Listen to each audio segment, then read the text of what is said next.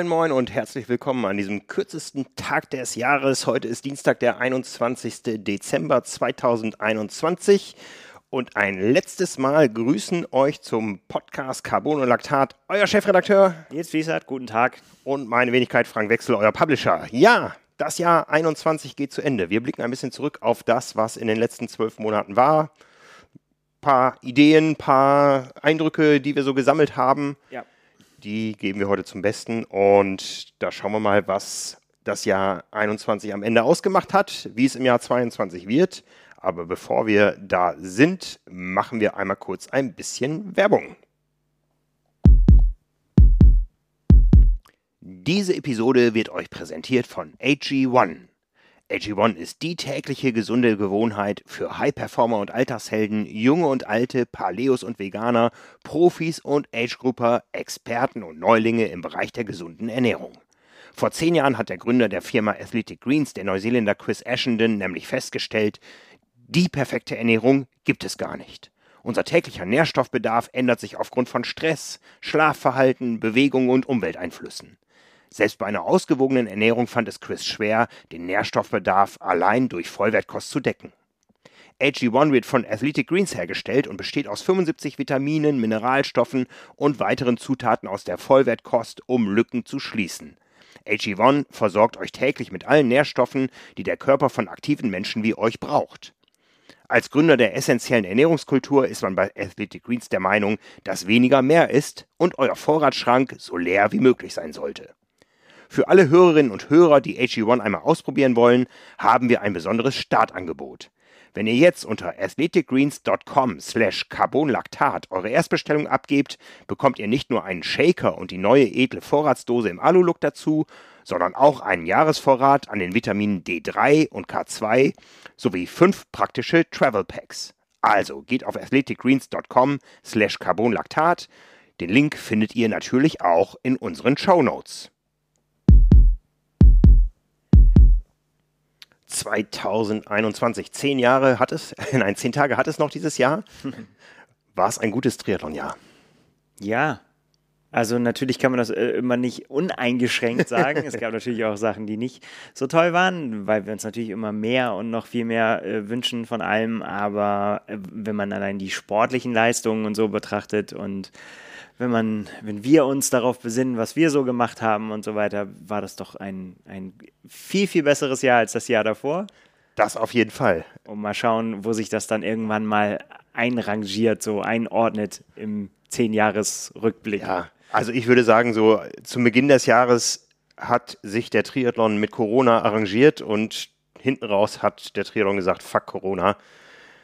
Die Bedingungen sind anders, ja. aber wir rocken diese Sportart weiterhin und das hat richtig gut funktioniert an vielen Stellen. Ja, vor allen Dingen, weil es einfach auch ähm, einem das Selbstbewusstsein gegeben hat, zu sehen, okay, es gibt auf jeden Fall Möglichkeiten, was zu machen. Und wir haben tolle Rennen gesehen auf der ganzen äh, Erde unter, ja, du hast gesagt, schwierigen Bedingungen, aber eben auch unter fast normalen Bedingungen. Also wir werden sehen. Ne? Das wird uns natürlich weiter beschäftigen, aber ich bin, gehe auf jeden Fall frohen Mutes in 22, dass es einfach noch mehr gibt. Ja. Und äh, dass wir dann einfach noch mehr machen können. Ja. Der Trend ist ja da. Wir haben in diesem Jahr in Deutschland vier bis fünfmal so viele Rennen gesehen wie im Jahr davor. Ja, also man hat Modelle gefunden, mit denen man in die Zukunft geht. Wir sehen auch, dass ganz neue Rennen auf einmal auf dem Tableau stehen fürs nächste Jahr. Viele Veränderungen, ähm, deutsche Meisterschaften, die auf einmal dort stattfinden, wo sie noch nie stattgefunden haben.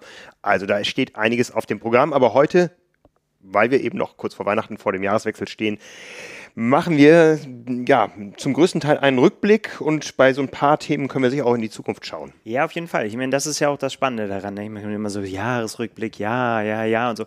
Ja, aber es ist auch trotzdem ganz gut, auch irgendwie am Ende des Jahres. Ich finde das immer gut. Ich habe es gerade vorhin studiert. Ich habe einmal durch meine, durch meine Strava-Aufzeichnung einmal so durchgeflippt und dann einfach mal gucken, so was hat man denn so gemacht und was gab es eigentlich dieses Jahr?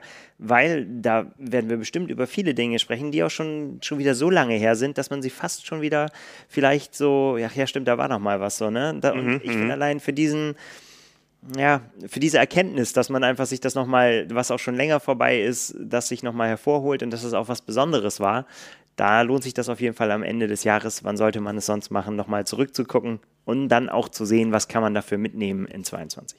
Auf jeden Fall. Ja, wir haben schon häufiger über die sportlichen Entwicklungen gesprochen. Was bleibt für dich hängen?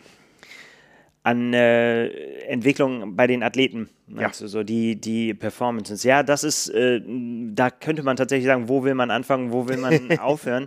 Ähm, sind, äh, wenn ich so ganz spontan, ich habe das einfach vorhin mal gemacht und habe für mich so ein paar Namen aufgeschrieben, äh, die mir hängen geblieben sind und wahrscheinlich vergisst man auch da wieder jetzt welche und man müsste noch den einen oder anderen besser hervorheben. Aber einer für mich, und das kann man auch gerade in der aktuellen Zeitschrift lesen, einer der Namen und einer der Momente für mich war sicherlich das, ich glaube, man kann es so nennen, Comeback von Patrick Lange. äh, Der in Tulsa äh, damit angefangen hat, äh, zu zeigen, wo, wofür er die Zeit, in der nicht so viel los war, seit seinem Ausstieg 2019 auf Hawaii genutzt hat, nämlich ein noch kompletterer Athlet zu werden. Und das hat mich ein bisschen überrascht sogar, diese Entwicklung. Also das dann zu sehen, man hat es geahnt, aber das dann auch wirklich so präsentiert zu bekommen in der Leistung, die er da damals abgeliefert hat bei seinem Sieg. Ähm, und es hat mich auch bewegt, würde ich sagen, schon auch. Jetzt schmeißen wir mal die Neutralität mal über Bord in so einem Jahresrückblick, weil ich finde, dass, na, natürlich, wir erinnern uns daran, er hat es da öffentlich gemacht, dass seine Mutter an Krebs verstorben ist und wie ihn das beschäftigt hatte, konnte man zu dem Zeitpunkt noch nicht äh, ahnen, also wie lange auch vor allen Dingen und auch in Zeiten, in dem er sich so einiges anhören musste und viel um die Ohren geworfen gekriegt hat, seine Leistungen kritisiert wurden und so weiter können wir uns alle gar nicht ausmalen oder ich zumindest nicht. Äh, Gott sei Dank, wie er sich dabei gefühlt haben muss. Und da aber dann zu sagen, so, jetzt geht's wieder los, die Karten werden neu gemischt, ich komme zurück und damit so einen Paukenschlag aufzutreten, der wirklich äh, bei vielen, glaube ich, äh, dafür gesorgt hat, dass sie sich das angeguckt haben und gesagt haben, so, huch. Also nochmal für alle, die es nicht vor Augen haben, ne? damals Patrick Lange auf, äh, auf dem Rad auf einmal an der Spitze und nicht wie ihm viele Jahre vorgeworfen wurde, ja, du kannst ja nur, wenn du dich irgendwo hinten reinhängst und dann einen schnellen Lauf anbringen kannst, dann kannst du gewinnen, aber sonst auch nicht, sondern er hat da das Rennen wirklich aktiv mitgestaltet, war viel vorne an der Spitze und echt mit richtigen Radgranaten da vorne mitgefahren und ähm, hat dann dazu geführt, dass er dann eben das beim Lauf wirklich richtig demonstriert hat. 2,36, 45 ist er gerannt damals und äh, ja, alle mit offenem Mund hat stehen lassen so. Und äh, das Ganze und deswegen auch nicht nur an Tulsa aufgehängt, das Ganze ja in Rot äh, dann nochmal, ne, das also wirklich nochmal in beeindruckender Form das nochmal zeigen konnte und zeigen könnte, so hey, das, äh, das ist der neue Patrick Lange, ne? der kann äh, Radfahren. Mhm. Ja, wisst ihr jetzt. So, und das fand ich, äh, finde ich gut zu sehen, fand ich sehr interessant, weil, weil da werden wir ja auch noch auf andere Namen kommen. Ähm, das wird eine Rolle spielen im nächsten Jahr. Denn das muss man können. Ne? Man muss überall dabei sein, sonst hat man keine Chance mehr gegen diesen Wahnsinn, der da ausgebrochen ist. Ja, von daher war das, war das so mein erster Name, den, der bei mir hängen geblieben ist. Ja. Ja, ja, ein großer Name mit einem kleinen Knick zwischendurch, aber da sind wir wieder im Jahr 22. Ach, wieder schön. Ja, ähm, ich habe es vorhin gesagt, wo will man anfangen, wo, wo Ja. will man enden? Also wenn, wenn ich, wenn ich sage, also Namen, die, die noch, ich meine klar, äh, Gustav Iden, Christian Blumenfeld, jetzt werden schon wieder die ersten sagen, so, oh, die Norweger, ja, aber äh, macht euch darauf bereit. Das ist also ganz unabhängig davon, wie wir das finden und wie wir das an, äh, einordnen, haben die halt einfach für Paukenschläge gesorgt, ne? Gustav Iden und äh, Christian Blumenfeld und eben nicht nur mit ihren Langdistanzleistungen jetzt, sondern das ist für mich äh, war vielleicht noch beeindruckender ist für mich äh, Gustav Idens Auftritt bei der 73 WM gewesen, wo er einfach gezeigt hat, ja, dass er da keine, keine Konkurrenz hatte. So, ne, dass er einfach da sagen äh, konnte, so, das ist äh, nicht das, was mich, was mich weiter beschäftigt, sondern ich gucke da mal irgendwie, äh, so, das kriege ich hin, das kann ich, da bin ich schneller als ihr. Na, ich über, überspitze jetzt ein bisschen, aber äh, das, das war ja so, ne, das einfach da zu sehen, oh Gott, ist der schnell. Auf der, und, und, oh Gott, macht ihm das wenig aus, da, da so schnell zu sein. Also das, das war ein Name. Christian Blumfeld habe ich schon gesagt, da vor allen Dingen, ja, sein, sein Auftritt bei Olympia eigentlich. Also das, das haben wir ja schon oft diskutiert, aber das ist für mich auch so ein, so ein Moment, einfach dieses, dieses beeindruckende, alles auf eine Karte setzen für ein Ziel, für das sie so lange gearbeitet haben. Ne? Da zu sagen, so ich riskiere es jetzt, ich gehe jetzt, ich gehe all in. Das ist ein nachhaltiger Moment gewesen für mich. Ähm, ja, wen habe ich noch? Ich mache sie jetzt alle durch und dann kannst du noch was dazu sagen. Ähm, ich fand, wenn man bei den Frauen guckt, mh, ist mir der Name Cat Matthews auf jeden Fall in Erinnerung geblieben. Auch wieder mit ihrem äh, Rennen in Tulsa, interessanterweise eben mit, mit, einem, mit einem zweiten Rang, aber auch da mit einer Laufleistung, die einfach so beeindruckend war, wo man gedacht hat, so, ja, okay, jetzt rennt sie los.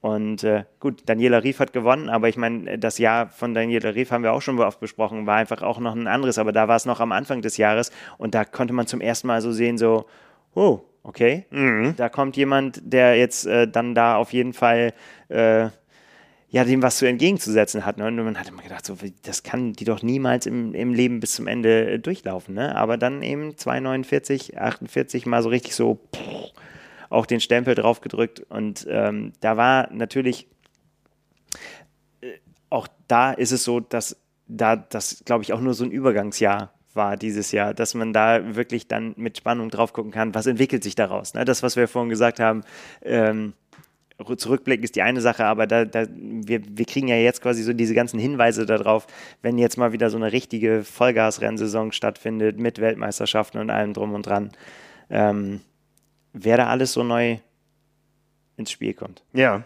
Ja. Ja, ich kriege hier gerade, das muss ich mal gerade ganz akut ad hoc vermeiden, so eine äh, vermelden, so eine kleine Parallele zu Christian Blumenfeld. Du hast es erwähnt, äh, Olympiasieg, ja, der hat ja erst auf der kurzen Strecke in Tokio gerockt und jetzt am Ende hinten raus nochmal die Langstrecke. Jetzt kriege ich hier gerade die Meldung, dass es umgekehrt gelaufen ist für Florian Wellbrock, unseren Topschwimmer aus Deutschland. Der hat nämlich ähm, die lange Strecke beim Schwimmen in Tokio dominiert, über 10 Kilometer. Ich war dabei, ähm, äh, hochspannend, äh, nicht vom Rennverlauf, sondern eher so von, von dem Gefühl her, kann er das halten. Und jetzt gerade ist er Weltrekord geschwommen auf der für ihn relativ kurzen Strecke, auf der kurzen Bahn auch noch über 1500 Meter Freistil. Krass. Die neue Marke 1406. Ja.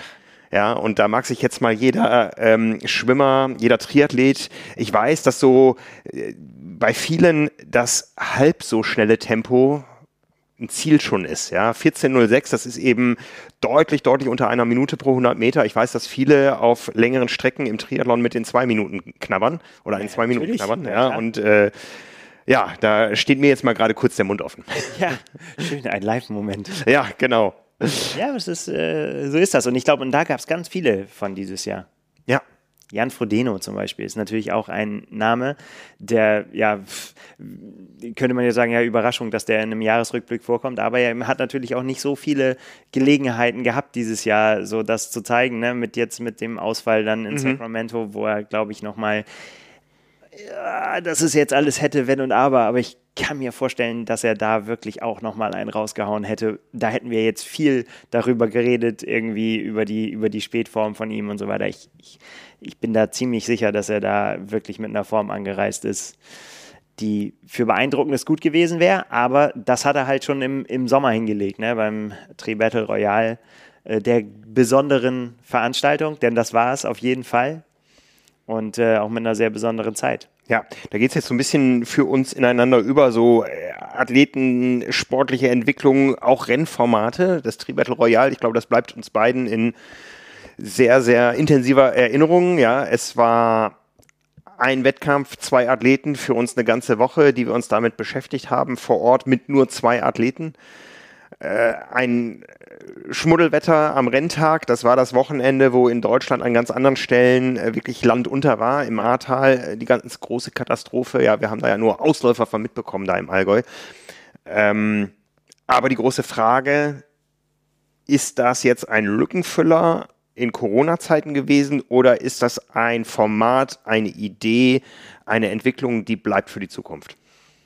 Ähm, Format glaube ich nicht. Also, dass das irgendwie ein großartigen Format wird, weil wer soll dagegen wen antreten? Aber ich glaube, was davon bleibt, ist, dass es immer weiter gedacht wird. Ne? Wir haben ja mit dem, mit dem Collins Cup zum Beispiel auch wieder noch ein anderes Format gesehen. Wir werden mit auch in der Zukunft wieder andere Formate noch sehen und, und auch andere Zusammenstellungen. Wir haben darüber gesprochen, äh, die PTO-Rennen, die es geben wird mit, mit einer neuen Mitteldistanz. Ähm, das, das wird, glaube ich, bleiben. Also, dass man einfach guckt, wie können wir auch abseits von, von dem, was wir alle schon kennen und was eingeübt ist und jeder auch Spaß dran hat, aber gibt es rechts und links davon noch andere Spielarten? So, und ich glaube, das haben diese Sachen gut bewiesen, dass das sehr spannend sein kann. Gegen mir zumindest so. Ja, ja, auf jeden Fall. Abgesehen von den sportlichen Leistungen, die natürlich auch gigantisch waren. Aber ich fand auch so das Ganze drum, drumherum auch sehr, sehr, sehr erfrischend. Also ich ich kann die Kritik daran auch nicht so richtig nachvollziehen. Ich meine, wenn man das nicht möchte, dann, und, dann sind da halt keine Age-Grouper dabei den Tag, aber es gibt ja auch genug andere Rennen, wo es Age-Grouper gibt irgendwie so. Und ich meine, es gibt, ich finde immer so neue Dinge dann zu sagen, ja, aber das hat ja nicht das und das, das führt ja zu nichts Neuem. Ja, ja. So, oder? Dann, ich, ich finde, da macht die PTO es genau richtig, indem sie eben bei ihrer neu, neu angekündigten Tour im nächsten Jahr ganz ausdrücklich sagen, es gibt auch Age-Grupper-Formate, es gibt Festivals und wir wollen eben nicht, und das hatte die PTO schon mal versprochen in dem Zuge, als sie sich bemüht haben, Ironman zu übernehmen vor zwei Jahren, mhm. äh, was ähm, groß gescheitert ist, weil Ironman sich schon anders committed hatte. Ja, es war, glaube ich, äh, der falsche Zeitpunkt. Aber da haben sie auch schon gesagt, wir wollen eben nicht nur für die Profis da sein, sondern wir sehen den Sport durchaus ganzheitlich. Den Beweis sind sie dann bisher schuldig geblieben. Im Jahr 22 wollen sie da ansetzen, indem sie eben eine hoch, hoch, hoch dotierte Tour gründen für die Profis, aber eben auch Age-Gruppern da eine neue Heimat geben wollen mit Rennen zunächst erstmal in Nordamerika, aber das äh, schreiben die sich schon auch auf ihre Fa Fahnen. Das ist das, was es eben beim Tri-Battle Royale nicht gab und bei Olympia nicht gab.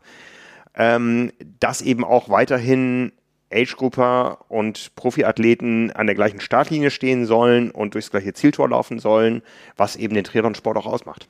Ja, und ich glaube auch in dem Sinn, dass die Profis auch ja vor Ort sein sollen und so ja auch greifbar sein sollen, ne? dass man einfach sie sieht. Ich glaube, da gab es dieses Jahr ja auch schon das Beispiel, dass Christian Blumfeld da in Daytona eben nicht nur da war, um schnell sein Rennen zu gewinnen, sondern dass er da beim Kids Run war und Medaillen umgehängt hat und so. Ne? Mhm. Ne? Und dass das klar, kennen wir auch aus anderen Sachen, aber dass das ist, glaube ich, der Gedanke, das zu verinnerlichen, so nach dem Motto, hey, die sind alle da und ihr seid auch alle da und wir machen zwar nicht auf dem Level gleichen Level Sport so und vielleicht fällt auch ein unterschiedlicher Startschuss für uns. Kann ja auch sein. Ne? Es gibt das Profirennen und es gibt dann das Age-Grupper-Rennen. Das muss sich auch nicht immer vermischen, aber insgesamt äh, sind wir alle da, um ja, den Sport zu machen. So, ja. Und das äh, finde ich schon einen guten Gedanken, weil ich meine, es gibt so viele Typen und Typinnen äh, im Triathlon, die, die einfach geile Geschichten haben, die man erzählen kann und die dann einfach auch ja dann auch äh, erzählt werden müssen. Und ähm, das machen wir und wir freuen uns natürlich über je mehr Gelegenheiten wir so große Dinge ausrollen zu können, äh, die wir bekommen, desto, desto besser ist es. Und ich meine, da hat die PTO natürlich jetzt dann mit ihrer Serie einfach nochmal ein paar Events geschaffen nächstes Jahr, über die es zu diskutieren geht. Ja, ja. Was auch war neu in diesem Jahr und wo ich sehr gespannt bin, ob es auch da den Sprung von den in Anführungszeichen jetzt mal Profis, ähm, es ist ja ein bisschen anders gelagert da, ähm, hin zu den Age-Gruppern geben wird, ist das Thema Mixed Team Relay. Das haben wir in Tokio erstmals auf der ganz, ganz großen Weltbühne ja. gesehen. Der Triathlon hat es immer schon für sich durchgeführt, seit vielen Jahren. 2013 in Deutschland hier Weltmeister in Hamburg. So richtig angekommen ist es im Age-Group-Bereich noch nicht. Ähm, ich glaube, Triathlon hat da Zeichen gesetzt. Andere Sportarten haben es inzwischen auch umgesetzt. Ich will jetzt nicht sagen nachgemacht, aber ähm, der Triathlon-Weltverband hat sich da immer für stark gemacht und ähm, ich glaube schon äh, das ein oder andere Modell geschaffen dafür, eben dieses Thema Mixed Team. Ja, das gibt es inzwischen in der Leichtathletik in Staffeln, das gibt es im Schwimmen äh, mit hochspannenden neuen Wettkampfverläufen. Und das wurde in Tokio eben zum ersten Mal auf der großen olympischen Bühne präsentiert. Wir waren alle ganz begeistert von dem Rennen, weil es einfach ja. ein super attraktives Format ist. Sehr kurzweilig. Man sieht viele Athleten, man sieht viele Zweikämpfe, man sieht viele Entwicklungen, man sieht Stärken und Schwächen in den Teams. Und ähm, ja, was da für die Zukunft bleibt, ist eben einmal die Geschichte, wird auch dieses Format den Sprung zu den Age-Gruppern schaffen? Dafür braucht es Angebote von Veranstaltern. Ja. ja, also ich weiß, dass auf allen Ebenen der Ligabetrieb ja durchaus für die Teilnehmer recht attraktiv ist, für die Zuschauer eher weniger, weil so das eigentliche Mannschaftsgeschehen kaum sichtbar ist. Am Ende läuft immer einer durchs Ziel und man wartet auf irgendeine Auswertung. Das ist eben bei diesen Mannschaftsformaten anders. Da wäre es ja ein gutes Zeichen, wenn auch sich Mannschaftsformate auf nationaler Ebene dem anpassen würden. Ja, und dann eben auch die Möglichkeit bestünde, dass Age-Grupper da mehr teilnehmen können. Ja, das, wie gesagt, ist ein eine Frage von Angebot und Nachfrage. Ich weiß nicht, wie solche Rennen gebucht würden, wenn sie denn stattfinden würden. Was ich sehr interessant finde, weil wir haben damals darüber diskutiert nach Olympia, ja. ähm, wo für mich ja so ein bisschen die Frage stand, muss es muss dieses Format so, wie es ist, in Stein gemeißelt sein. Also beim, beim äh, Schwimmen zum Beispiel sehen wir es ja, dass die Reihenfolge auch gemixt werden kann. Ja. ja das heißt, da schwimmen auch mal Männer gegen Frauen und ähm, da ergeben sich ganz, ganz interessante Rennverläufe. Und ich habe gesagt, warum macht man es nicht so, dass man jetzt im nächsten Olympiazyklus die Reihenfolge ändert? Ja, also jetzt war es eben so, Frau, Mann, Frau, Mann. Und gestern kam die Mitteilung vom Welttriathlonverband, die uns vielleicht hören. Nein, ich glaube es nicht. Bis zu den bis zum Ende des Jahres 2024 wird die Reihenfolge im Mixed Relay geändert auf Mann, Frau, Mann, Frau. Ja. Und wir haben jetzt alle das Bild vor Augen. Laura Lindemann läuft in Paris unter dem Eiffelturm als Olympiasiegerin für Deutschland ins Ziel. Why not? Why not? ja, ja, ich, ich, äh, müsste man jetzt zurückspulen und gucken, was ich damals dazu gesagt habe. Ich glaube, ich, ich, mir war das, glaube ich, relativ wurscht, weil ich finde, dass das äh, dadurch, wer da jetzt als letztes ins Ziel läuft, das nicht irgendwie besser oder, oder äh, ja, oder weniger gut macht, irgendwie so. Dafür hast du als äh, der, an erster Stelle letztendlich so den, den Ruhm, da quasi die Weichen stellen zu können, wenn du, wenn du sagst, wenn du da gut performst und quasi den Start äh, richtig miterleben zu können. Ja, ob das jetzt ein Mann oder eine Frau ist, mein Gott. Äh, Wäre mir relativ egal, aber ich äh, kann, das wird so genauso gut. Und wie gesagt, Laura Lindemann unterm Eiffelturm, auch alles passt. Nehmen wir. ja, nehmen wir. Ja, dieses große Thema Olympia, das war ja nun ein ja, ein, ein, ein völlig anderes Ding als sonst, aber auch daraus ergibt sich ja eine gewisse Nachhaltigkeit. Denn ganz viele Verbände wissen jetzt, dass sie auch ihre Veranstaltungen unter Extrembedingungen durchführen können, wenn man sich abguckt, was in Tokio gut gelaufen ist. Mhm. Jetzt wird gerade diskutiert, wieder in Japan, im Mai findet die Schwimmweltmeisterschaft statt. Also jetzt gerade haben wir Abu Dhabi Kurzbahn-WM ist eher so die kleine Schwester der großen Meisterschaften. Im nächsten Jahr die große WM wieder in Japan, äh, weiter im Süden im Lande. Aber auch da hat man ja vom Triathlon gelernt und hat gesagt, ähm, so eine Meisterschaft ist erst dann richtig attraktiv, wenn wir Age-Grupper und die Masters heißen im Schwimmen und ähm, Profis Elite-Schwimmer zusammenziehen und man äh, führt das an einem Ort durch, wenn auch zeitlich voneinander getrennt, aber mit gewissen Überschneidungen. Und da wird gerade überlegt, ob man nicht auch die Masters-Weltmeisterschaften in einer Bubble stattfinden lässt, weil man eben gesehen hat, Olympische Spiele können oder Großveranstaltungen im Sport können sicher funktionieren, wenn wir gewisse Abstriche machen. Und ähm, ja, da ist das äh, die große Frage, was denn das Erbe von, von Tokio ist über alle Sportarten. Ja, also ja, schwer zu sagen. Müsste man jetzt vielleicht auch die Japaner äh, befragen, wie die da so den Strich unter die Rechnung gemacht haben.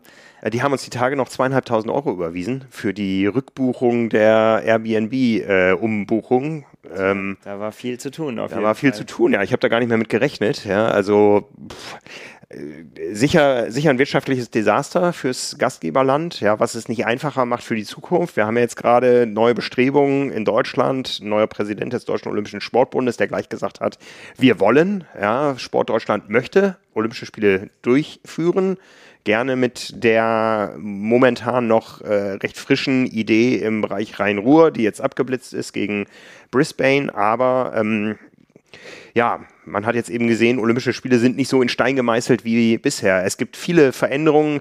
Paris ist gerade mit einer tollen Idee aufgekommen. Die wollen die Eröffnungsfeier gar nicht mehr im Stadion machen, sondern entlang der Seine. und ähm, die eigentliche Zeremonie dann unterm Eiffelturm, ja, raus aus dem Stadion, sondern mit Booten fährt quasi jede Nation ein. Vielleicht auch ein bisschen kurzweiliger als der inzwischen über zweistündige Einlauf, Einmarsch der Nationen. Wobei ich das jedes Jahr, äh, jedes, nicht, äh, nicht jedes Jahr, jedes Mal sehr großartig finde, aber ja, ich meine, du, wenn du so einen Eiffelturm in der Stadt hast, dann musst du den auch nutzen. ja. Da denke ich mir häufig, wenn heute, jetzt schweifen wir ein bisschen vom Sport ab, aber wenn heute so ein Projekt wie der Eiffelturm aufkommen würde und jemand sagt, so, ich habe eine Idee, wir bauen so einen Turm mitten in die Stadt und der ist richtig, richtig groß. So, ne? Das würde, glaube ich, nicht mehr durchkommen heutzutage. Nee? Also, ich könnte mir vorstellen, dass die Begeisterung dafür nicht so groß wäre. Aber wenn er erstmal da ist, sieht man ja am Eiffelturm, dann finden ihn alle gut. Ja, ja. ja. Ich habe also, mich gefragt, ob Lucy Charles Barkley dann vor dem britischen Boot herschwimmt. Ja, die zieht das. so, so, einfach die ganze Mannschaft, die ganze britische Truppe. Ja. Ja, äh, das wird äh, auf der Kurzstrecke das bestimmende Thema, weil eben dieser Abstand zwischen den Olympischen Spielen so kurz ist und der Weltverband hat jetzt auch gesagt, der Qualifikationszeitraum beginnt schon im Mai. Da ist also keine, kein Off-Year dazwischen. Ähm, Im Mai, am 27. Mai 2022 beginnt der Qualifikationszeitraum für Paris 2024 und er endet am 27. Mai 2024, also zwei volle Jahre, wo es darum geht, dass ähm, sich die Athleten und die Nationen qualifizieren können. Auch in Deutschland hat man ja schon angekündigt, der Qualifikationsmodus wird ein anderer sein. Wahrscheinlich werden wir nicht ein Viertelstundenrennen in Kienbaum sehen. Ähm, ich bin sehr gespannt, was da kommt. Der Highlight war, Highlights war dieses Jahr. Ja, Ne? Da hat der Triathlon nicht alleiniges Entscheidungsrecht. Also äh, World Triathlon hat es jetzt dem IOC vorgelegt vor Approval und genauso wird es natürlich in Deutschland laufen, dass sich dann die DTU nach dem, was dann äh, von oben ähm, bekannt gegeben wird als Qualifikationsmodus, danach wird sich die DTU ein Konzept überlegen, was dann auch mit dem DOSB abgestimmt werden muss. Und da bin ich sehr gespannt. Ja, auch da haben wir ja ähm, Athleten, die schon älter gedient sind und junge Wilde, die angreifen werden. Also das wird auch sehr spannend und die Zielstellung der Deutschen Triathlon Union ist ja klar. Also da soll und muss in Paris deutlich mehr bei rauskommen als in Tokio und da sind wir sehr gespannt. Warum nicht? Ich meine, die Norweger haben es ja vorgemacht, irgendwie, dass man auch äh, den, wenn man den Mund voll nimmt, muss man zwar dann auch liefern, sonst äh, ist die Fallhöhe natürlich immer eine besonders große. Aber das kann ja auch zu Zielstrebigkeit führen, wenn es nicht nur leere Worte sind. Ja. Das werden wir alles sehen. Ja. Ähm, was auch in diesem Jahr nicht mehr so ganz neu war, ist das Thema digitaler Triathlon. Ja, da hat ja Ironman schon im Jahr davor ordentlich vorgelegt. In diesem Jahr ging es auf der Kurzstrecke dann weiter mit den Arena Games, wo erstmals Age-Gruppe aus aller Welt virtuell teilnehmen konnten an der Super League. Und auch da gibt es Veränderungen. Und zwar hat sich da neben dem Partner Swift und Super League ein Dritter dazu gesellt. Und das ist auch wieder World Triathlon, die im nächsten Jahr ihre E-Sport-Weltmeisterschaft durchführen werden, zum ersten Mal. Also es gibt einen weiteren Titel, es gibt äh, ein weiteres Spektakel. Die Saison wird ähm, wieder verlängert in ja. irgendeine Richtung. Ja, also das wissen wir ja schon. Off-Season gibt es eigentlich nicht mehr. Nein. Und äh, es gibt Dinge, über die wir berichten können. Ja, wobei ich ganz ehrlich sagen muss, bei diesen digitalen Sachen, da bin ich noch nicht bereit für. da bin ich noch vielleicht ein bisschen zu sehr nicht oldschool. Vielleicht bin ich auch schon zu alt irgendwie. Keine Ahnung, dass ich da äh, so den Zugang finde. Aber da stelle ich mich lieber im Regen an Deich und äh, lebe da meine Be Begeisterung dafür aus, dass die mit Rädern an mir vorbeifahren. Ähm, ja, vielleicht kommt das ja noch. Ich weiß es noch nicht. Aber das, äh, da äh, wäre ich noch zu, von, zu überzeugen, dass ich da so richtig für brenne. Im Regen am Deich, gutes Stichwort. Ja. Da, genau, da, das hatten wir dieses Jahr. genau. Ja, genau. Wenn wir, wenn wir so darüber reden, welche Rennen hängen geblieben sind, so bei uns, dann ist das Regenrennen am Deich bei mir auf jeden Fall hängen geblieben, der Ironman Hamburg. Ähm, haben wir ja auch lange drüber geredet, ob das überhaupt stattfinden kann, unter welchen Bedingungen und auch alles sehr hakelig, aber dann eben dann doch, äh, es hat doch stattgefunden für uns beide, für dich auf dem Rad, für mich auf dem Motorrad und dann nebenher, weil die Kameras drohten abzusaufen, weil es, weil es dann gar nicht, weil der, ich auch. Weil, der Regen so, ja, ab, ja von wegen, ähm, weil der Regen so mega stark gewesen wäre, aber es war einfach alles nass, die so äh, Luft also Niesel überall und so und das war einfach alles nass. Aber trotzdem, und das habe ich gesagt, hat mich das da auch ein weiteres Mal äh, so fasziniert, ja, dass ich einfach gesagt habe, so jetzt, jetzt mache ich einen Haken dran. Nächstes Jahr will ich auf jeden Fall da mitmachen und äh, freue mich da extrem drauf. Also schon, wenn ich das visualisiere, dass es wieder so ein Regenrennen wird, habe ich da so Bock drauf, dass es von mir, dass es vollkommen egal ist. Ich habe da neulich mal mit Anna drüber gesprochen, dass ich bei meiner ersten Langdistanz in Rot äh, echt den Fehler gemacht habe. Da war sehr lange sehr gutes Wetter in dem Jahr 2015 und äh, ich habe mich dann im Nachhinein dabei ertappt, dass ich eigentlich mich immer nur bei gutem Wetter durchs Frankenland habe äh, fahren und laufen sehen. Und wenn ich das visualisiert habe, war immer Bombensommer und alles gut. Und so war es auch.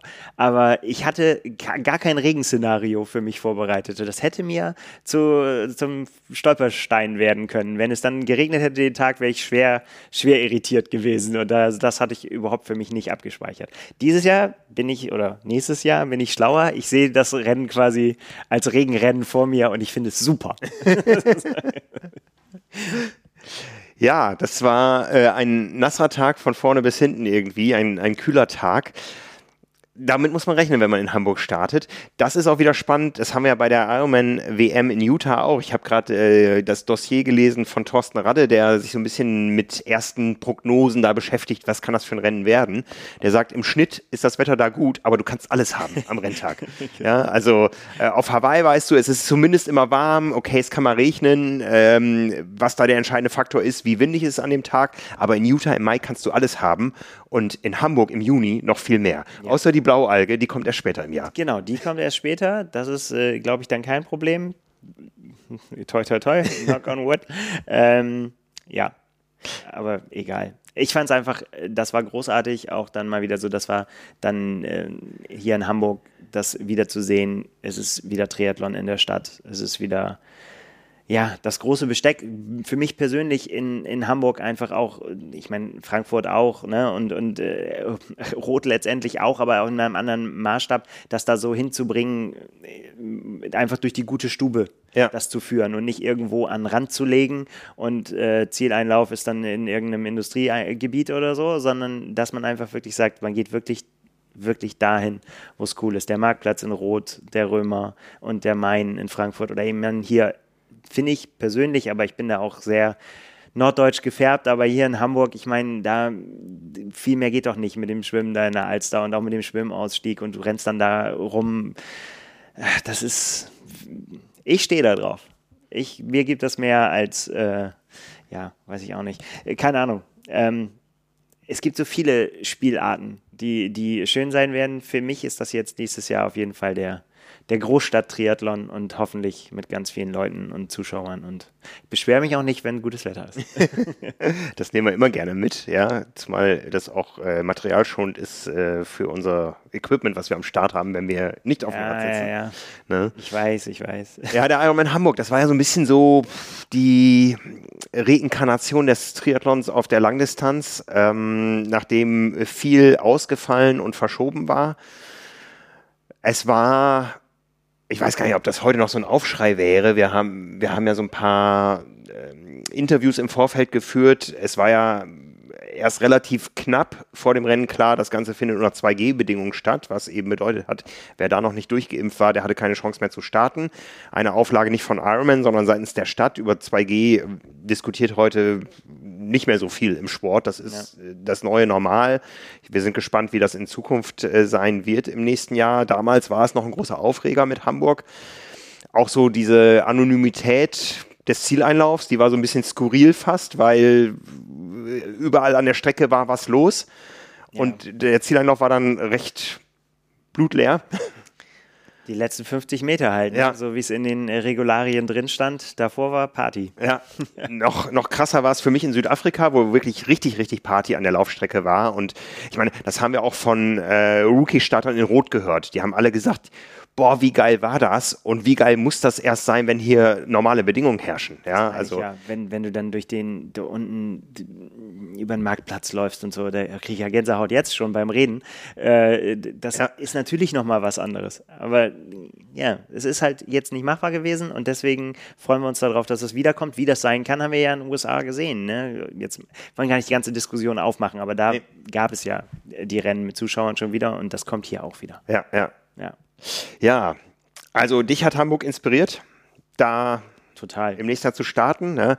Ich muss mal, fällt mir jetzt schwer, so spontan das, das Rennen Hamburg für mich irgendwie einzuordnen. Also das war ja für mich dann auch die erste Langdistanz äh, nach Verschiebungen, Verschiebungen, Verschiebungen. Ja, also äh, ursprünglich war geplant Anfang 20 Südafrika, dann Hamburg, dann äh, Südafrika wieder verschoben, Hamburg war mein Highlight vor Olympia. Ich habe immer gesagt, nach Olympia geht sowas nicht, weil ich weiß, wie mir Olympia einen Stecker ziehen wird.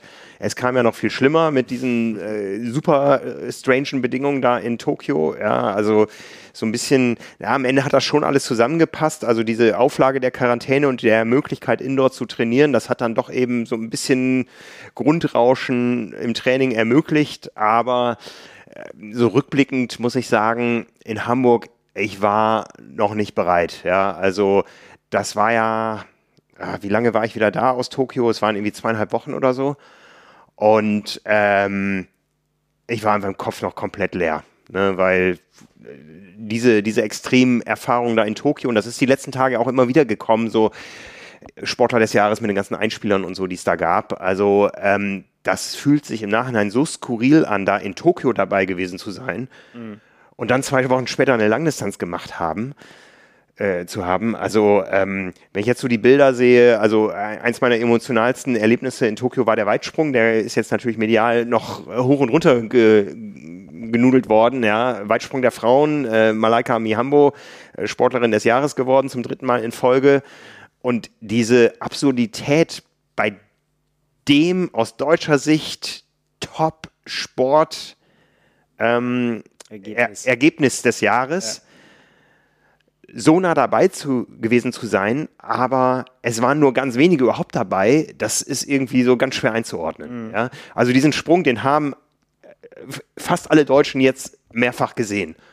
Ja, und irgendwie so dieses Gefühl, man war dabei, es fühlt sich fast so an, als wenn man es jetzt auch nur irgendwie virtuell, virtuell erlebt, erlebt, hat. Hätte. Ja, ja, ne? Kurios, ja. Aber ähm, man, man, kann sich an jedes einzelne Gesicht von ihr erinnern, äh, weil einfach wenig Ablenkung da war, ja auch für uns. Ne?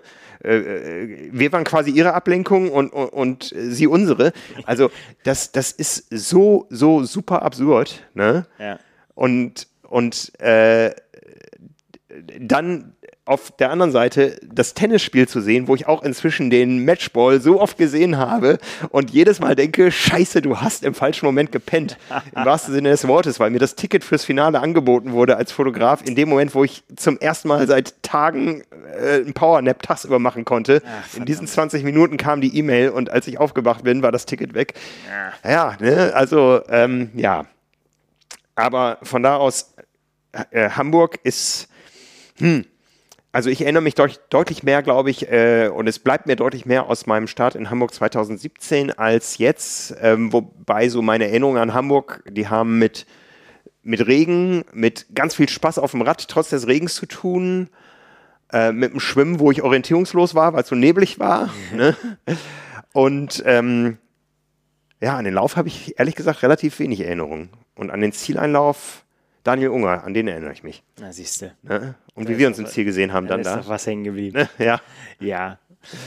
Ach ja, das war, ja, ich glaube, das kann man insgesamt so für die, für die deutschen Rennen auch sagen. Man kann ganz genau auch jetzt so rot nehmen. Ne? Das war auch ein denkwürdiges Wochenende. Ne? Da hat das Wetter natürlich perfekt mitgespielt und das war sowohl sportlich als auch emotional letztendlich so für die Szene auch, glaube ich, äh, wichtig, mhm. ähm, dass man gesehen hat, so hey, das funktioniert. So, und das ist auch so bei mir hängen geblieben und die, die sportlichen Leistungen waren ja auch irre.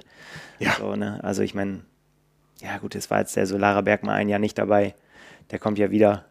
Und ähm, ich glaube tatsächlich, was sowohl Patrick Lange als auch Anna Haug da abgeliefert haben, ist dann weil es dann Hawaii nicht mehr gab, äh, quasi dann, dann schon wieder relativ schnell so abgeflacht, so, ne? Wer weiß, wie das gewesen wäre, wenn, wenn dann, ne, wenn wir die, die WM dann jetzt hätten sehen können.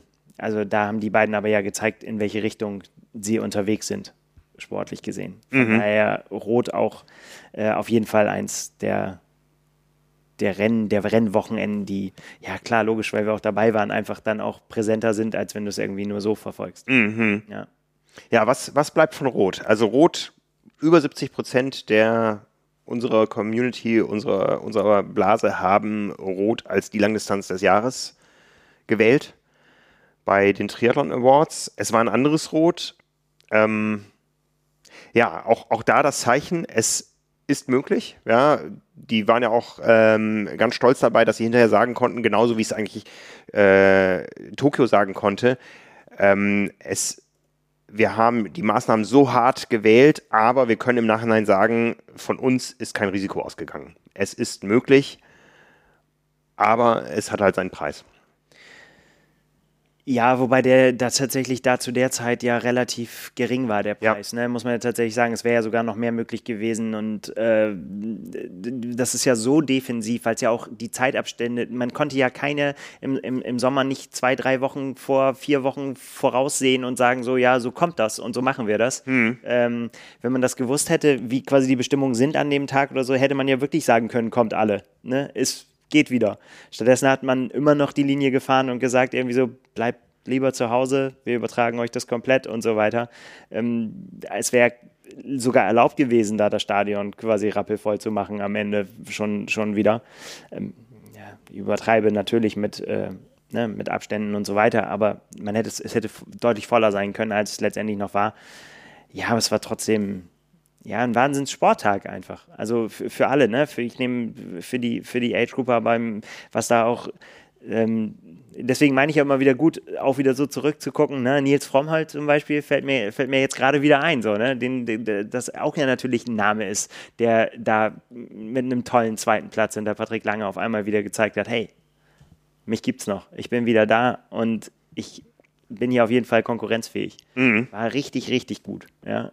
Und äh, ja, oder, oder, oder eben selbst auch das, das äh, Ruben Zepunke da, den, den, den ganzen Tag da vorne weg, der dann mit einem, mit einem, was ist es gewesen, Bauchdecken, wie nennt man das? Nabelbruch. Bruch, ne? Ja, Mhm. genau.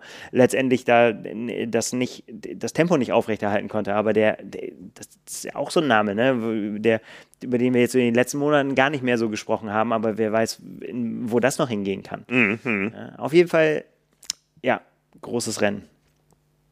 War ja auch nicht anders zu erwarten. Rot liefert schon, wenn äh, wenn wenn's wenn es angeschossen wird, dann übrigens bei perfekten Bedingungen, das ist ja so ein, so ein Bild für mich, ne? morgens, der Nebel ist ja auch auf unserem Kalender, Ja. äh, der, der Nebel, das war natürlich perfekt da im, äh, in der Morgenstimmung. Ja, ja.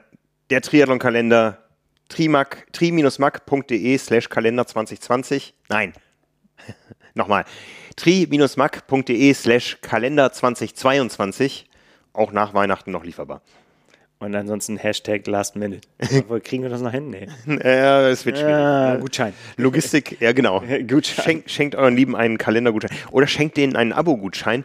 Den gibt es nämlich sofort. Ja, den könnt ihr sofort ausdrucken und beziehen. Also tri-mac.de slash Abo. Wer noch ein spontanes Weihnachtsgeschenk sucht, ein Triathlon-Abo geht immer.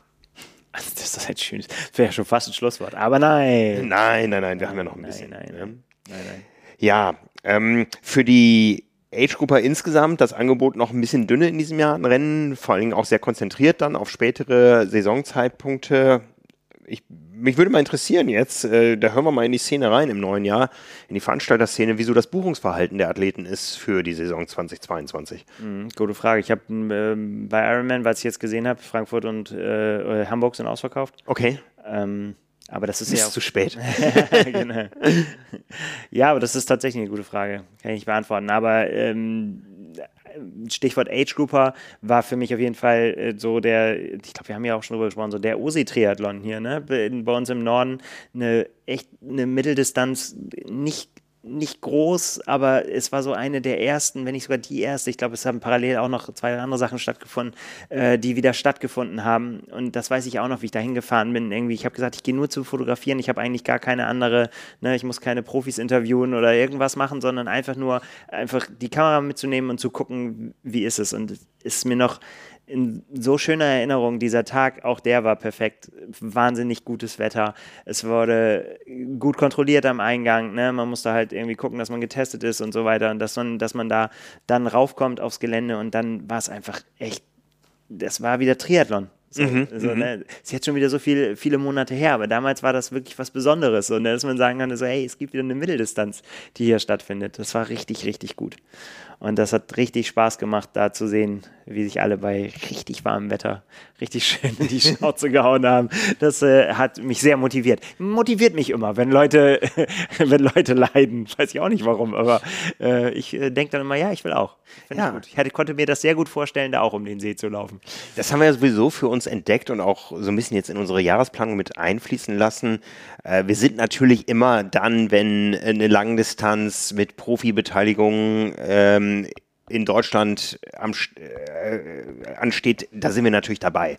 Ja, aber nichtsdestotrotz ist es genauso wichtig, mal wieder in die Breite reinzuschauen, sich mal nicht mit Profis beschäftigen zu müssen, in Anführungszeichen. Ja.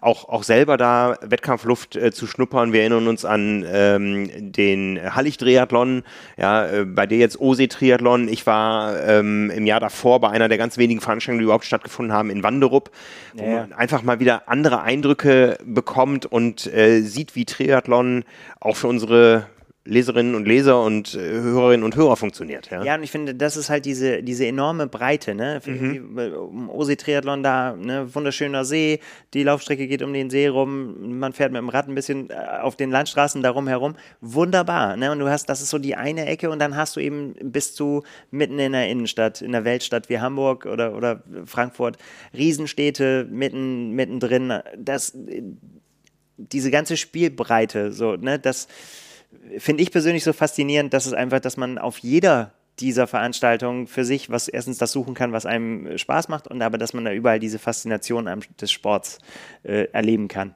Ja. Und völlig ohne Einschränkung. Ja, ja, absolut. Ne? Und auch wenn das eher naja, doch, man, man kann sagen, es gehört, es gehört ja zu uns und es gehört zu Triathlon. Ähm, wir, wir sind ja auch selber am Start mit unseren Leserinnen und Lesern, ja, die nach den Power and Pace Trainingsplänen trainieren, die Power and Pace Trophy in diesem Jahr am Hockenheimring, im nächsten Jahr dann eben in Heilbronn und an einer zweiten Location, die wir auch sehr bald äh, präsentieren können, im Norden Deutschlands, äh, zu einem späteren Termin im Jahr, wo wir einfach auch äh, mit euch zusammen da draußen ins Wettkampfgeschehen eintauchen, ja, und ähm, zusammen dieses Wettkampferlebnis da zelebrieren und ganz viel Feedback bekommen. Ja, also das war großartig. Ja. Äh, schon allein bei dieser Laufveranstaltung am Hockenheimring, die großartig war. Ähm, diese Interaktion mit den Leuten da draußen. Du kannst es ja mal kurz, kurz erzählen. Wir haben jetzt auch regelmäßiges Leserfeedback wieder eingebaut. Ja, ja, genau. Äh, nach jeder Ausgabe äh, spreche ich mit, mit, mit, drei Leserinnen und Lesern, je nachdem, wie sich das zusammensetzt, äh, über die Ausgabe davor. Und es ist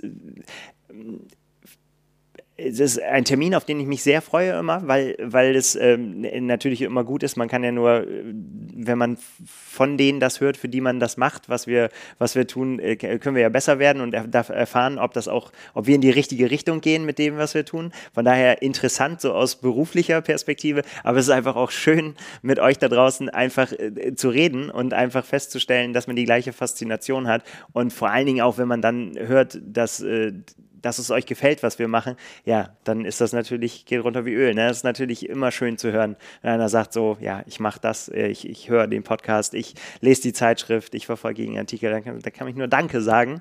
Und, äh, und das ist wirklich echt ehrliche, ehrliche Freude darüber, weil das wirklich gut tut. Ne? Weil ja, ist ja wie es ist. Wir, wir stecken da ja viel Arbeit rein und viel, viel Leidenschaft auch und äh, nehmen das natürlich auch hin, wenn das jemandem nicht gefällt, dann hören wir uns das auch an, klar. Ne? Dann habe ich ja gesagt, das, das braucht es ja natürlich auch, um äh, besser zu werden. Aber noch besser gefällt uns das, wenn ihr uns sagt, dass euch das richtig gut gefällt.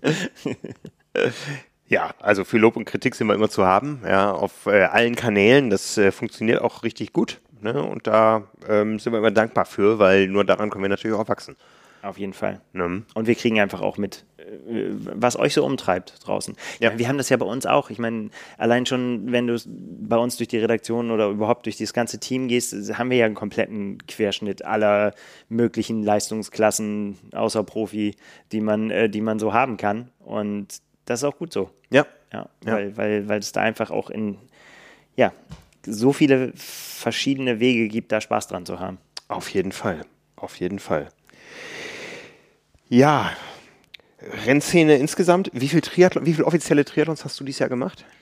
Gar keinen. Gar keinen. Nee, ich habe einen äh, Do-it-yourself-Triathlon gemacht, der aber auch zu meinen, äh, wirklich zu meinen sportlichen ähm, Routinen werden wird, glaube ich. Ich habe den jetzt zweimal hintereinander gemacht und ich glaube tatsächlich, dass ich dabei bleibe, dass ich immer wirklich früh im Jahr mal meine Do-it-yourself-Runde machen werde, um mal zu gucken, wie sich das so, was sich da so getan hat.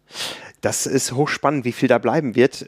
Do-it-yourself-Triathlon ist ja auch ein wichtiger Aspekt gewesen in unserem Redaktionskalender. Wir haben ja auch unsere Leserinnen und Leser darauf heiß gemacht äh, das auch mit Power and Pace richtig zelebriert. Also äh, allein wir schon mit verschiedenen Formaten, aber auch dann die Leute draußen, wenn ich so an den großen äh, Do-it-yourself äh, Mitteldistanz-Triathlon in Ulm denke, ja, ja. der hatte, glaube ich, ein höheres sportliches Leistungsniveau und äh, mehr Teilnehmer als der erste Ironman Hawaii. Wer weiß, wo das noch hinführt da unten. Ja? Also ähm, mit so viel Herzblut, wie die Mannschaft da unten an den Start gegangen ist, nicht nur da unten, die Leute kamen ja von überall aus Deutschland dahin, äh, ja. weil einer gesagt hat, hey komm, ich habe hier, bring eine Matratze mit, eine Luftmatratze, ich hab, ich organisiere hier alles und wir machen das zusammen.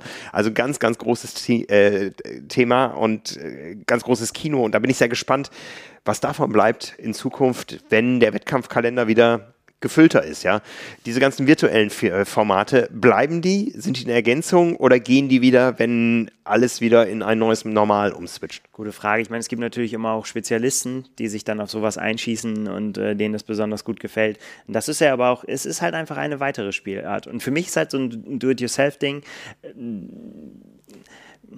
ich will nicht sagen, es ist, es ist die gleiche Faszination, ja, aber doch irgendwie schon. Für mich fühlt das dann trotzdem sich am, am Renntag so an wie ein, wie ein echter Wettkampf und ich bin danach genauso zufrieden ins Gras gefallen und äh, konnte mich nicht mehr bewegen wie, äh, wie nach einem echten Rennen auch. Und vor allen Dingen, und da, ich meine, deswegen macht man es ja. ja. ja. Letztendlich, klar, das Triathlon definiert sich halt so, dass wir irgendeine Form von Wettkampf brauchen und wenn es nur der gegen einen selber ist oder wenn es einfach der ist, dass man das ja mit einer Startnummer am Anzug macht, ähm, um es irgendwie offiziell zu machen. Ja. So, ne? Auch wenn, wenn man jetzt keine Zeitambitionen hat. Ist ja, ist ja vollkommen wurscht. Aber alleine, dass man das dann sich vornimmt, drei Dinge hintereinander und so schnell wie geht oder so viel man Lust hat an dem Tag, wie auch immer, das, das ist einfach gut. Ja. Und das gehört für mich einfach jetzt auch, gehört fest dazu. Ich habe dieses Do-it-yourself ja mit ähm, äh, zwei Dutzend Nordfriesen erleben dürfen in Bottschlott ja. hinterm Deich, also ähnliche Region wie die Geschichte ähm, Hallig-Triathlon. Und ja, das hat auch mal Spaß gemacht. Das ist so wie, wie sich am Wochenende im Stadtpark zum Kicken treffen. Ne? Irgendwie, ja. da kommen Leute zusammen, und es gibt kein Reglement, es gibt keine Kampfrichter, es geht um nichts, aber. Ein Reglement, das habe ich anders gehört. so. Ja, schon irgendwo, ähm, aber äh, es geht ja um nichts, ja. Also ja, jeder versucht da für sich Dinge auszutesten für die Dinge, die dann anstehen. Ich kann mir vorstellen, dass sowas so, so, so, ein, so ein, so ein Testwettkampfcharakter, dass sowas bleiben wird. Ja, dass man einfach sagt, okay, wir bieten hier einen Rahmen einer gewissen äh, sportlichen Konkurrenz und einer gewissen Ordnung, also da gab es einen Verpflegungstisch, den jeder selber bestückt hat. Ne? Ähm, es gab eine, eine Schwimmstrecke, die so Pi mal Daumen vermessen war. Ähm, es gab eine Radstrecke, die nicht komplett gesperrt war, aber das hast du bei vielen äh, normalen Veranstaltungen ja auch nicht. Ja, ist ja auch wurscht. Ja. ja, ja, eben. Und es war aber tatsächlich so, dieses, dieses Wettkampfgefühl war da. Ne? Ja, das ist fast schon, ich meine, du hast das Stichwort Hawaii, aber so ähnlich war es ja früher auch, dass es einfach gesagt hat, so wir machen das jetzt einfach. Ja. Einfach, einfach mal machen. So, und das, das steckt da ja hinter und das ist halt auch das Schöne. Ja. Ja. Absolut. Absolut. Ja, bin ganz schön erschrocken gerade, dass ich keinen offiziellen Triathlon gemacht habe. ist tatsächlich so, ja. Nee, war, äh, war dieses Jahr nicht. War in, bei, für einen Triathlon gemeldet und äh, musste dann wegen Impfung äh, zurückziehen, ja. weil es mir nicht äh, dann äh, sah ich mich nicht in der Lage und es wäre nicht vernünftig gewesen. Wobei ich wirklich bis zur die Absage bis zur letzten Sekunde rausgezögert habe, weil ich da unbedingt an den Start gehen wollte. Naja. Ja, für mich waren es halt dann diese beiden Rennen auf höchster Ebene, bei beides Ironman-Rennen in Hamburg und Südafrika. Ja, beides äh, Veranstaltungen, die teilweise mehrfach verschoben waren.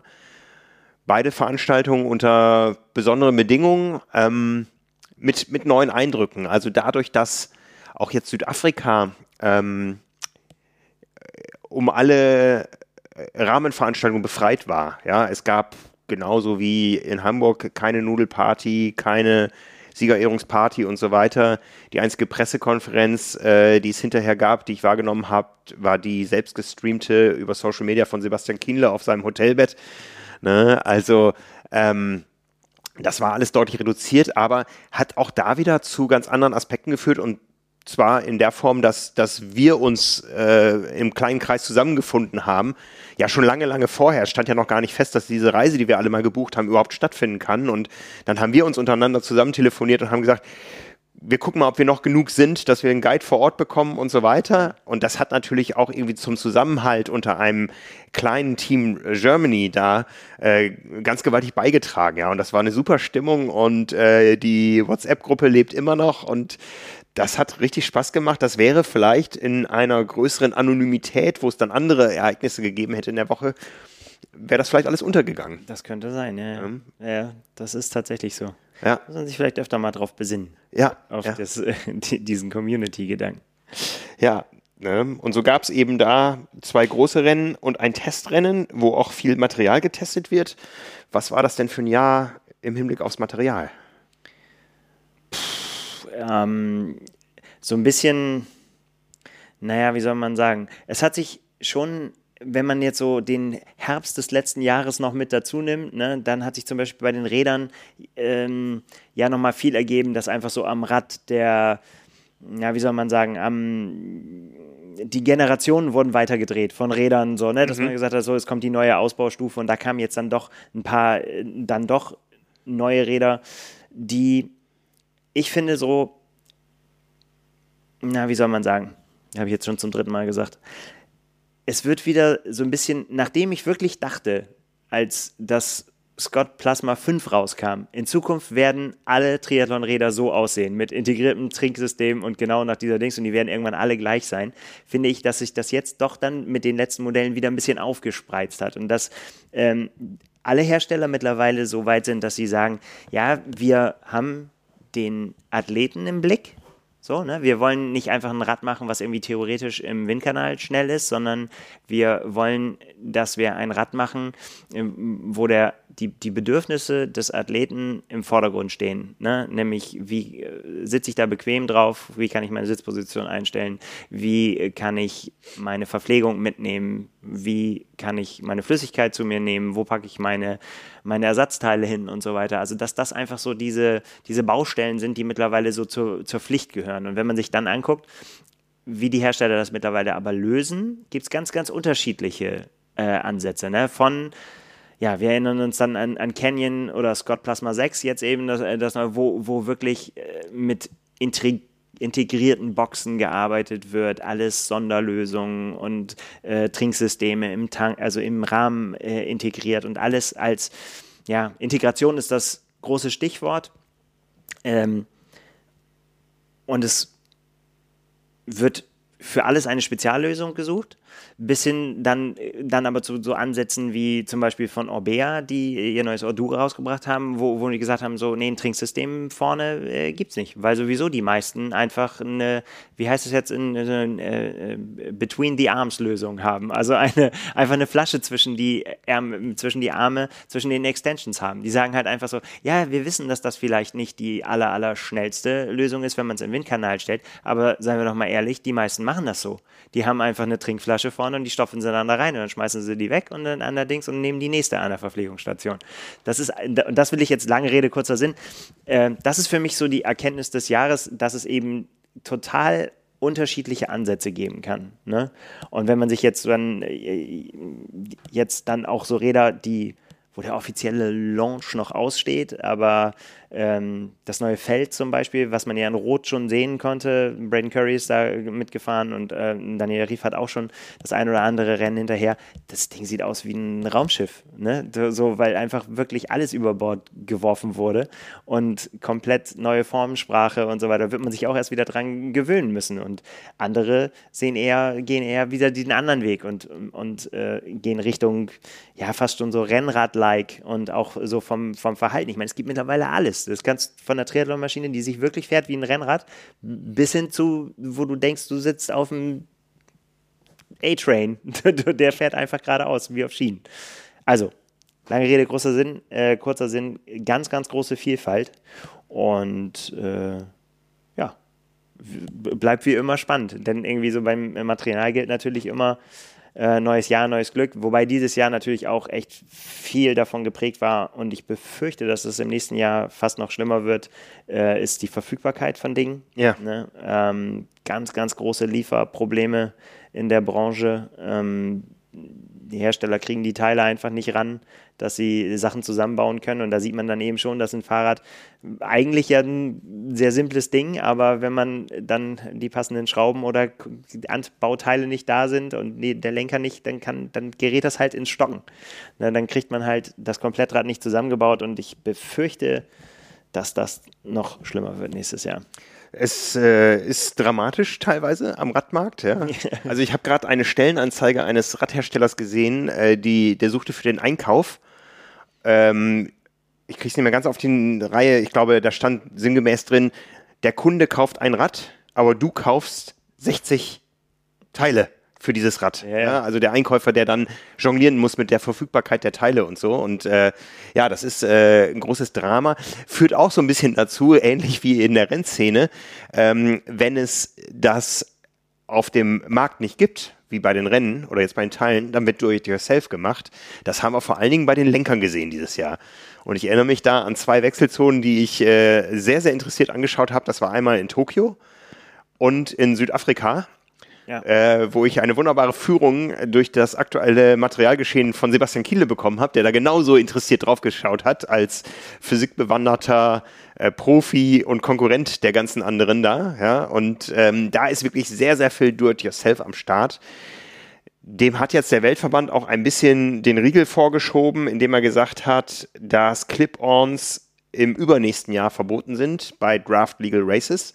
Ja, das heißt, überall, wo Windschatten gefahren wird, und das ist dann natürlich auch in gewisser Form verbindlich für die nationalen Verbände. Das heißt, auch in der Bundesliga zum Beispiel werden wir sowas nicht mehr sehen. Dann äh, Clip-Ons sollen generell verboten werden, was natürlich erstmal jetzt da steht, aber natürlich natürlich auch weiter den Erfindergeist äh, beflügeln wird, vielleicht sogar in manchen Bereichen. Was kann ich trotzdem tun, um irgendwo äh, einen aerodynamischen Vorteil zu haben, wenn ich irgendwo ausreiße? Und was sind Clip-Ons? Ist natürlich ja, ja, die Frage. Ich meine, klar, wenn ich das natürlich raufschraube, aber es müsste man jetzt mal ins Detail gehen. Da müssen ja. wir mal gucken, was genau damit gemeint ist, ob dann zum Beispiel gesamte Lenkerkonstruktionen mit integrierten Extensions da auch mit drunter fallen. Ja. Oder ob das dann erlaubt ist. Aber ich gehe fast davon aus, dass der Gedanke ist, Hände an den Lenker. Ja. Und nicht vorne an die Extensions. Ja.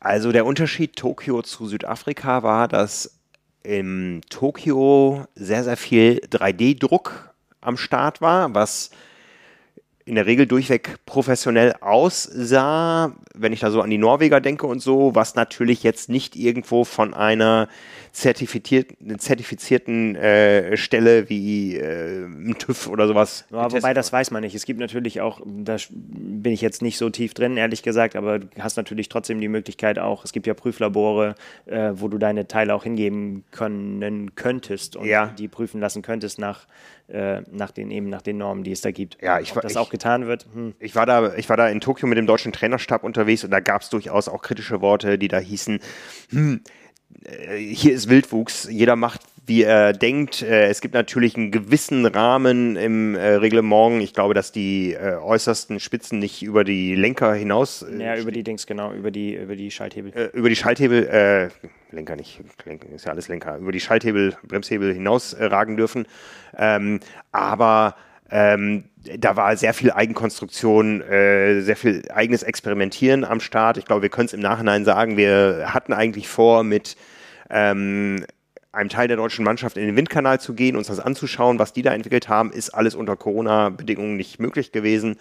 Äh, Wäre mit einem Auslandsbesuch verbunden gewesen, aber ähm, da sieht man, dass da auch, auch von Nationen oder Teams, und wir wissen, wie akribisch die Norweger sind, sind wir mal wieder bei dem Thema, ähm, dass die da sehr viel Energie reingesteckt haben.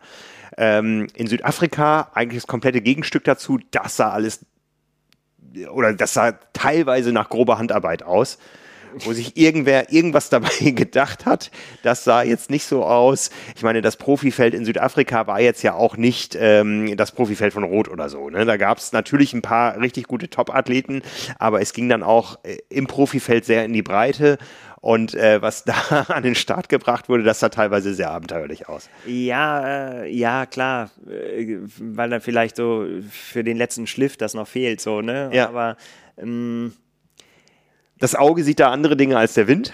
Ja, ja, das ist, das habe ich ja, sage ich ja immer wieder. Dem Auge, dem Wind ist das komplett egal, ob er ein Klebeband vorbei äh, huscht oder an der feinen, äh, feinen Carbonschicht. Das ist letztendlich, ich sehe das relativ unemotional, wenn der Sicherheitsfaktor gegeben ist. Ich glaube, das ist, das ist natürlich was, was, äh, was auf jeden Fall äh, sichergestellt sein muss. Also man darf natürlich da jetzt keine Harakiri-Experimente machen und irgendwas sich zusammenschrauben, gerade am Lenker. Also jeder, der schon mal eine Lenkerprüfung in einem Prüfinstitut gesehen hat, was ein Lenker ähm, aushalten muss an, im Wiegetritt. Und wenn da so eine Maschine mit so Prüfzylindern, ich bin kein Maschinenbauer, kann das nicht so richtig ausdrücken, aber wie das daran reißt und eigentlich eine feste Konstruktion, ne, wo du sagen würdest, ja, das ist ein, ein festes Bauteil, was man so gar nicht bewegen kann, was das aushalten muss an, an äh, ja, dann doch an Bewegung, wenn die Last da drauf kommt. Ne? Sowas muss halt muss man halt im Hinterkopf haben, was da für Kräfte wirken können am Lenker. Und ich meine, wenn ein Lenker bricht und eine Extension bricht, das ist halt wirklich richtig, richtig schlimm. Ähm, deswegen da keine Risikos äh, eingehen. Auf der anderen Seite ist natürlich im Triathlon viel erlaubt, so, ne, dass man, äh, dass man einfach auch experimentieren kann. Und äh, das finde ich auch gut. Das macht es ja spannend auch letztendlich. Und ähm, das sind ja die berühmten Marginal Gains, nachdem man dann im Profibereich sucht, ob man das dann als Age-Grupper unbedingt braucht, äh, würde ich mal bezweifeln. Aber auch da, ich meine, wenn man da Spaß dran hat und wenn man das Geld über hat, dann wer wäre ich jetzt zu sagen, irgendwie so, du darfst das nicht haben, weil du nicht so schnell bist. Ja, die, der Argumentation konnte ich noch nie folgen, dass man sagt irgendwie so, ja, aber wenn man so langsam wie du bist, dann, dann das ist ja quasi, dann, dann ist man eines Materials nicht würdig. Naja, das äh, heißt. Es ist ein Lifestyle, ne? Ja, die Spitze der Lifestyle-Pyramide, da haben wir es wieder, ja. Das berühmte Zitat. Ähm, ja, und man kann damit, also wichtig ist doch, dass man damit Spaß hat. Und wenn man da Spaß dran hat, äh, da so sein, sein Geld für auszugeben, dann soll man das doch tun. Ja. Das finde ich. Aber um nochmal auf den, äh, auf den Weltverband nochmal zurückzukommen, bei den, äh, das ist natürlich so, was du gesagt hast, ähm, äh, solange das erlaubt ist und solange dann äh, Ausreißer sich auf einen wunderbaren Aerolenker äh, legen können und richtig weit runterkommen, auch so wie wir es in Tokio auch gesehen haben, ne? ja. dann ähm, musst du das Spiel mitspielen, weil die, anders hast du ja keine Chance mehr. Das ist, das ist ja klar, dass du daran musst und dass du dir darüber dann Gedanken machen musst. Aber ich empfinde das dann auch immer als kein Drama und keinen zu großen Eingriff, wenn man dann sagt, irgendwie so, das gibt es jetzt nicht mehr. Wir halten uns jetzt alle wieder an unserem Rennlenker fest, dann halten wir uns halt alle wieder am Rennlenker fest. Es ist doch, Hauptsache es ist für alle gleich. Und das ist halt die Gefahr, Gefahr besteht halt, wenn du sagst, wenn du das nicht klar regelst, dann macht halt jeder, was er will. Ja, ja. Jeder, was er will, jeder, was er kann. Da gibt es noch eine weitere Regeländerung und zwar, ähm, das ist noch ein bisschen schwammig umschrieben, Some Cycling Positions sind ab sofort verboten. Wir haben da auch schon drüber gesprochen. Im äh, Frühsommer war es, glaube ich, dass die Supertuck Position, äh, die zum Beispiel Sebastian Kienle exzellent beherrscht, ähm, dass die verboten war beim äh, Radsport und es Ja. noch ein bisschen offen war, wie der Triathlon damit umgeht. Jetzt ist, glaube ich, genau das damit gemeint, dass man eben ähm, potenziell äh, Jetzt sagt unsichere. Nein, also äh, Positionen, äh, bei denen die Radbeherrschung potenziell eingeschränkt ist, dass man die eben eliminiert, um Sein kann, sagen wir so. Naja, ich sag ja, ein Sebastian Kienle beherrscht das exzellent. Wenn ich das machen würde, dann wäre das Sturzrisiko für mich und alle Nachfolgenden ähm, massiv erhöht. Ja, das äh, mag so sein. Ja, also ich glaube schon, dass ich eine gute Aero-Position habe, die mir wahrscheinlich auch laut Reglement erhalten bleiben wird. Für irgendwann in der fernen Zukunft. Da hoffen wir doch stark drauf. Ja, es wird Wa- wa- Was, wär- was wirst du da machen? Du hast jetzt noch nicht mehr ganz ein halbes Jahr bis Hamburg. Sagst du, ich äh, muss jetzt alles aufs Training setzen oder äh, von deinem Gesamtinvestitionsbudget in Zeit in den Triathlon, äh, den du und deine Familie dir erlauben, äh, wirst du da äh, was in Sachen Aerodynamik testen und so weiter machen? Nein. Das kann ich dir genauso sagen. Ich, was ich testen werde und was ich ausprobieren werde, ist, ich werde mir das maximal komfortable Rad zusammenschrauben, dass ich wirklich äh, sichergestellt habe, dass meine Verpflegung richtig funktioniert, dass ich äh, natürlich aerodynamisch drauf sitze, weil ich dadurch Kraft sparen kann. So, nicht, weil ich jetzt irgendwie wahnsinnig schnell äh, sein und irgendeiner Zeit hinterher äh, heizen will, sondern ich äh, will so komfortabel wie möglich darauf sitzen ähm, und dabei Kraft sparen. So, und nämlich alles mit dem Ziel, maximal viel Spaß noch am Laufen haben zu können am Ende. Und äh, dafür muss ich möglichst kraftsparend über die Radstrecke kommen. Ja, also äh, ja, keine Frage. Ich habe ich hab keinerlei, keinerlei Zeitambitionen und von daher ja, wirst du mich wahrscheinlich auch mit einem, mit normalen Aero-Straßenhelm sehen und nicht mit einem, mit ausgefeilten Zeitfahrhelm und äh, ja, Der macht aber allein durch die Akustik Spaß. Ja, und wenn es warm ist, Dann schwitzt man. Dann schwitzt man, genau. Aber die Gretchenfrage, welches Reifensetup und mit welchem Druck? Ich frage für einen Freund. Das habe ich auch noch nicht abschließend entschieden. Ähm, Da gibt es eine Spezialfolge mit Markus Baranski. das könnte sein, ja, dass wir uns da noch drüber äh, unterhalten. Habe ich ehrlich gesagt äh, noch nicht abschließend entschieden. Ich fahre jetzt erstmal einfach einen, einen leichten, gut rollenden Reifen mit Schlauch. Und das kann sein, dass das die Option bleibt. Aber es ist bis März auf der Rolle ja eh egal. Ja, das stimmt. Ähm, und dann werde ich tatsächlich wahrscheinlich, ja, ich bin noch, ich bin noch unsicher, ob ich Tubes, Tubeless mache oder nicht. Ich glaube, ich werde es machen. Einfach Tubeless mit der Variante, dass ich dann tatsächlich äh, dann einen Schlauch dabei habe, falls mir was passiert. Aber ich glaube, ich möchte nicht auf den zusätzlichen Pannenschutz der Milch verzichten. Kann ich aus äh, der Retrospektive komplett nachvollziehen, würde ich wahrscheinlich zukünftig auch so machen, je nach Kurs. Ich meine, äh, wir wissen ja noch nicht, wie die Radstrecke des Ironman Hamburg aussehen wird. Ähm, in diesem Jahr mit den Industriegebieten war sie nicht schön vom Belag und wenn es wieder durch den Hafen gehen sollte, was ich euch ja schwer gönnen würde, inklusive Kühlbrandbrücke, dann wird sie ähm, genauso einzelne Stellen enthalten, die einfach ein gewisses Pannenrisiko. Ja, das will ich einfach vermeiden. Ich will einfach, wobei, ne, also einfach wegen der Sauerei und wegen der, wegen der Nerverei, jetzt gar nicht so wegen der Zeit, wie es bei dir war, ne, wo es um eine Quali ging, das wird bei mir nicht der Fall sein.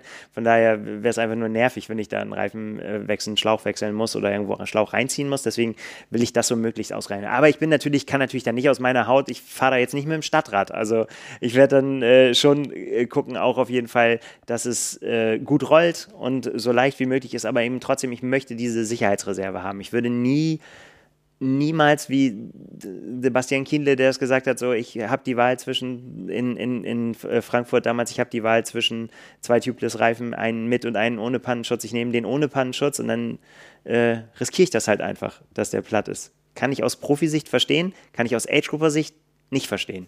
Es sei denn, man kämpft um die Hawaii-Quali. Da muss man alles rausholen. Deswegen bin ich froh, dass ich das nicht mache. Da hab, ich habe äh, freie Wahl. Ich, ich kann das mir so zusammenstellen, dass es einfach mich äh, gut über die 180 Kilometer trägt und dass ich mir da keine Gedanken drüber machen muss. Ja, ähm, es gibt noch zwei weitere Disziplinen. Was war da denn los im Materialbereich? Äh, Im Schwimmen mh, könnte man jetzt sagen, relativ wenig. Ich glaube, was wir da sehen, ist so der Anfang von äh, Digitalisierung der Goggles. Ja, Und den, gab es schon, aber es ist die, die Etablierung, würde ich fast sagen. Ja. Fast, ne? Also ich glaube sogar aus zwei Aspekten. Ähm, es werden sicher mehr Anbieter auf den Markt kommen, die A dafür sorgen, dass deine Brille richtig sitzt, bis hin zur individuellen Vermessung, was wir schon gesehen haben, wo man mit einem eigenen Smartphone sein, äh, Smartphone sein Gesicht scannt und dann eine mehr oder weniger maßgeschneiderte Goggle bekommt, die, was wir gehört haben, auch ganz gut funktioniert. Ja, also ich bin da ähm, nicht ganz so wählerisch. Bei mir funktionieren viele Schwimmbrillen, auch nicht alle.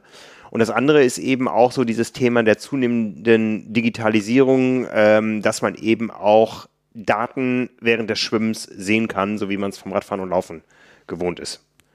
Auch so ein bisschen Profi gepusht, ja. Ich, habe gerade überlegt, ich will das ganze Elend doch gar nicht sehen. Das Ja. ganze Rennen über. Also ich habe das tatsächlich einmal erst in der Praxis gesehen, das war bei Lionel Sanders, dass da wirklich ja, jemand nutzt das viel. Ja, ja. Ja, und äh, das war nicht nur reine Show seines Sponsors zuliebe, sondern der wirkte so ein bisschen äh, abwesend, aber dabei hat er genau auf sein Display geguckt, was wir in dem Moment nicht sehen konnten. Das ist ja anders als auf die Uhr zu gucken. Ja, der guckt einfach so in die Gegend und sagt nichts mehr und dann weißt du, okay, jetzt in dem Moment äh, hat er irgendwelche Zahlen vor Augen, die ihm wichtig sind. Ja, und die, es gibt viele Zahlen, die wichtig sind. Also von daher ist es für ihn ja genau das richtige Spielzeug. Ja, Nein, aber es ist natürlich klar. Ich meine, die Technik ist da. Das, das äh, gibt es ja, ich glaube, angefangen hat das in, in Skibrillen damals schon und somit. Das, das ist ja, und von daher hast du recht, es steht noch am Anfang. Das ist natürlich noch, kann ja noch viel, viel, viel weitergehen. Die Frage ist, ob das bezahlbar ist und so weiter. Ja. Aber ja. ja, das ist auf jeden Fall eine Neuerung. Ja, ich glaube, das ist so ein bisschen. ähm, ich, ich glaube, wir hätten mehr Innovationsschübe auch gesehen im Bereich Neopren und so weiter, wenn es denn einen Abnehmermarkt gegeben hätte. Aber wir wissen, teures Wettkampfmaterial kauft man sich, wenn Wettkämpfe anstehen. Und das ist äh, wahrscheinlich genau das Gleiche beim Thema Einteiler, dass da einfach mal ein Jahr in der Entwicklung verloren gegangen ist, weil die Lager noch voll sind und wir uns da auf die Zukunft freuen können, Ja. dass da die nächsten Innovationen dann anstehen, die es jetzt eben nicht ja. gab. Ne? Was man letztes Jahr natürlich sehen konnte, war, dass das ganze, dieses ganze Kaltwasser-Equipment auf einmal ging Ja. ohne Ende. Ne? Also Neoprenhauben, Unterziehpullover für unter den Neo und äh, für die Hände, für die Füße, weil alle eben aufgrund der geschlossenen Schwimmbäder so früh raus mussten oder wollten. Äh, das ging gut. Also da war, war viel los. Ja, ja. Auch da eine kleine Regeländerung, weil ich sie heute hier vor mir liegen habe. Es wird im Bereich der Wetsuits eine Regeländerung geben, die nicht alle betrifft, sondern nur die etwas betagteren Athleten. Und zwar werden die ähm, Temperaturen, bis zu denen ein Neoprenanzug erlaubt ist, in den Altersklassen 60 und älter angehoben einfach der Sicherheitsaspekt, der Komfortaspekt, ähm, der Frostaspekt, der Gefährdungsaspekt. Ja, viele, viele Athleten fühlen sich einfach nicht nur wärmer, sondern auch sicherer im Neoprenanzug und ab der Altersklasse 60 wird da ähm, dann für die unter 60-Jährigen wieder mit gleichem mit, mit, mit, mit äh, gleichem Reglement und Chancengleichheit, aber eben unter den Altersklassen gemischt, ähm, wird sich da was verändern. Ab 60 höhere Temperaturen bis zu den Wetsuits erlaubt sind. Wir haben ja da verschiedene Rennen auch in Deutschland, wo immer mal wieder Wettkampf oder Neoprenverbot. Ja. ansteht. Ne? Ja, ja. Und äh, wo wir schon beim Schwimmen sind, äh, es gibt schärfere Strafen für Swim Behavior.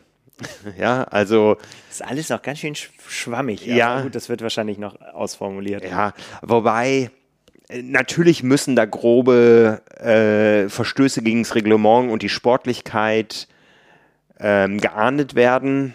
Ich hoffe, dass es nicht so steril wird wie beim Freiwasserschwimmen, wo ja jegliche Berührung gleich äh, eine gelbe Karte bedeutet und wo immer an der die Felder sind natürlich auch deutlich kleiner. In der Regel, also bei Olympia waren es jetzt 25 Athleten, wo ähm, Kampfrichter mit Argusaugen jeden Athleten im Blick haben und dann mit Trillerpfeife anzeigen und äh, mit Armbewegungen bedeuten, ihr müsst mal ein bisschen mehr Abstand halten und so.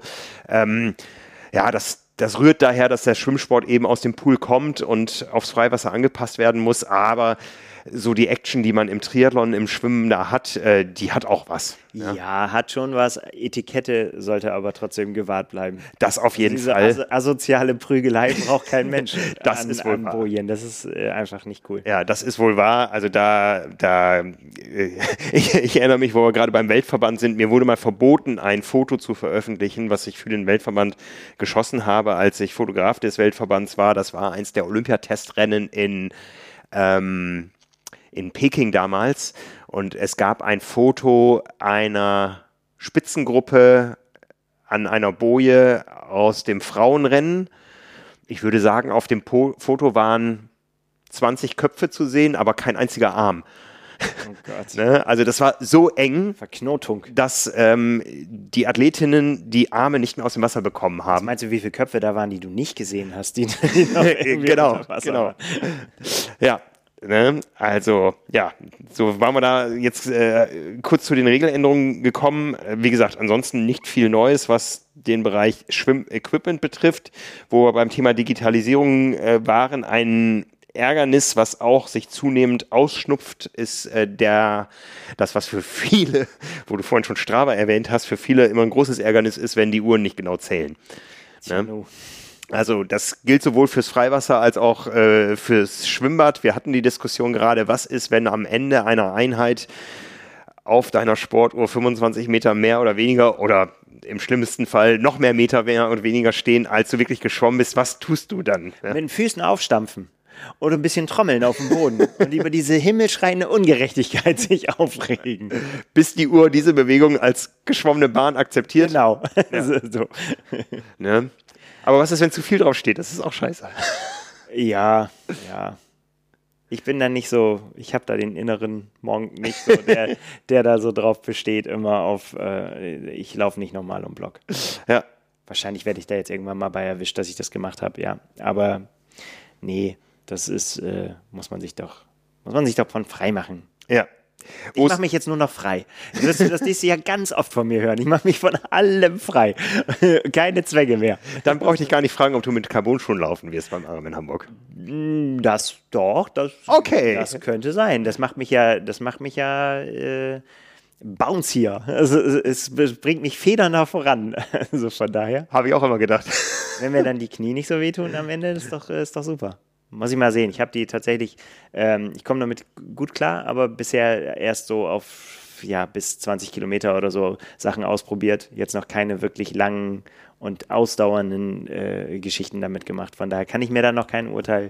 Ich, ich brauche auf jeden Fall einen sehr komfortablen Schuh, auf jeden Fall. Ja. Das können die ja durchaus sein. Das können die durchaus sein. Auf jeden Fall eine Veränderung, die wir beobachtet haben in den Wechselzonen auf der Laufstrecke und auch in den Triathlon Awards in der öffentlichen Wahrnehmung unserer ähm, Bubble, da hat sich doch einiges geändert. Carbon-Schuhe sind in sehr, sehr kurzer Zeit voll gesellschaftsfähig geworden und äh, im Einsatz in allen Leistungsbereichen. Ja, das kann man, glaube ich, so sagen und auch tatsächlich auf, auf allen Distanzen. Oder haben wir ja letzte Mal auch schon, als wir über die Awards gesprochen haben, auch auf, bei Volksläufen und so weiter siehst du es über. Ich glaube, das ist aber auch tatsächlich so. Hm, ja, ist nicht, wie drückt man das richtig aus, ist natürlich immer noch viel, viel Geld, äh, ne? aber ja. ob ich dann, keine Ahnung, 160, 170 Euro, was auch schon viel Geld ist für einen Schuh, wo ich aber weiß, das ist Verbrauchsmaterial, das kommt irgendwann wieder, da kann man sich das auch schon mal, oder gibt es viele, die sich das gönnen, dann sagen, ja, gebe ich jetzt 250, 280 aus und probiere das mal aus und äh, wenn mir das gefällt, dann ist das immer noch, ja, es hört sich doch äh, so, so, an, aber keine Ahnung, äh, eine Investition von 10.000 oder 15.000 Euro in Rad schließt sich für ganz, ganz viele aus. Und die sagen, da brauche ich nicht mal drüber nachdenken.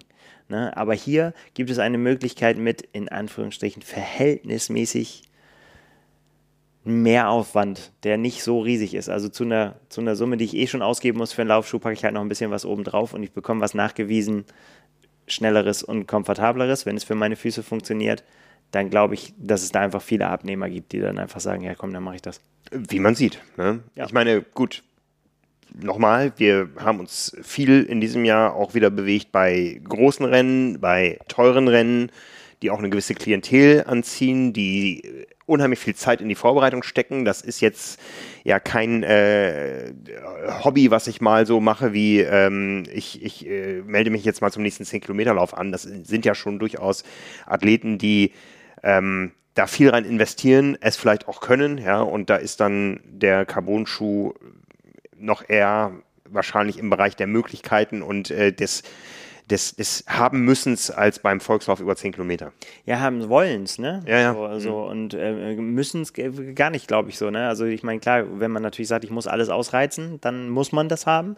Ähm, aber wollen es, ich meine, beim 10 Kilometer, ich bin ja mit, äh, mit Anna in, beim Bremen-Marathon den Zehner gelaufen, da, das ist, ja, da war alles geboten, was das Schuhregal hergibt. Mhm, und mhm. nicht nur bei denen, die sich ganz vorne hingestellt haben. Ja. In die, in die Reihe. Da Aber ist vollkommen okay. Warum das nicht machen? Also ja. wenn, wenn ich ein, ich meine, ich sehe das ja an mir auch. Ich bin ein schwerer Athlet, selbstverschuldet.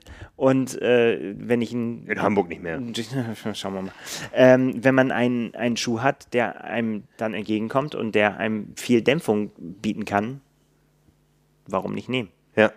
Wirst du da testen? Was testen? Ich meine, wir haben oben Laufband mit Spiroergometrie bei High Size. Vielleicht. Also äh, das könnte, könnte ich mir sogar eher vorstellen, weil das natürlich Laufökonomie ist natürlich was, wenn man da was findet, was genau der Schlüssel ist, ist ja immer schwierig bei der Laufökonomie zu sagen, welches ist jetzt genau der Baustein, der meine Laufökonomie verbessern würde. Aber wenn man das rausfinden kann und sagen kann, das ist, äh, das ist der Schuh, mit dem ich gut rüberkomme und Laufökonomie ist halt geschenkte Energie ne, dann äh, ist das, glaube ich, was, was einem hilft am Ende, dass man das mehr genießen kann. Ja, ja. Also es macht schon, es soll jetzt auch nicht der Gedanke, also der Eindruck, als wenn ich mir um, um gar nichts mehr Gedanken machen würde. Aber ähm, ich versuche das, glaube ich, so in vernünftige Bahnen zu lenken. Also ich mache mir dann, also der Komfort und ähm, ja, das, das vernünftig angehen zu können, ist mir wichtiger. Also, dass, dass mhm. ich einfach, dass, dass ich ein gutes Rennen machen kann mit meinen beschränkten Mitteln. Hm. Gibt es Trainingstrends, die jetzt auch so mit den letzten zwei Jahren entstanden sind, die du in deine Vorbereitung für Hamburg, Hamburg implementieren wirst? Ja, Indoor-Training, ganz eindeutig. Also war ich bisher immer nicht so ähm, mit dabei. Ähm, habe jetzt ja meinen ersten FDP-Test gemacht, du warst ja dabei. Ähm, das ist was, weil ich, ja, weil einfach die Effizienz nur da gegeben ist. Ne? Mhm. Gerade jetzt in, in, der, in der Zeit geht man ja nicht abends bei Schnee, Regen noch raus und macht noch eine, eine Stunde Rad mit Beleuchtung und Winterausrüstung und so weiter. Und äh, so springt man halt drauf und hat es in einer Stunde erledigt. Auch zu Zeiten, äh, ja, wo man sich sonst keine Gedanken machen würde, da aufs Rad zu steigen. Also es würde schon sehr, sehr große Willensstärke äh, bedeuten und so ist das einfach easy, das, das zu machen. Und das ist definitiv dann ein Trainingstrend. Ich glaube, das ist äh, ein Trainingstrend mit einem ganz, ganz großen Impact, weil A, eine gewisse Konsistenz da ist, die vorher sehr wetterabhängig war, damit immer auch ein Infektionsrisiko mit sich gebracht hat. Jetzt äh, gar nicht über Corona gesprochen, sondern über ja. äh, den banalen Schnupfen, den man sich schneller mal geholt hat, wenn man einfach total durchgekühlt irgendwo unterwegs war und mal eine Panne hatte oder sonst sowas. Ja. Ähm, und ich glaube auch die Struktur des Trainings hat sich dadurch geändert, weil FTP-Test weiß jeder, was es ist heutzutage.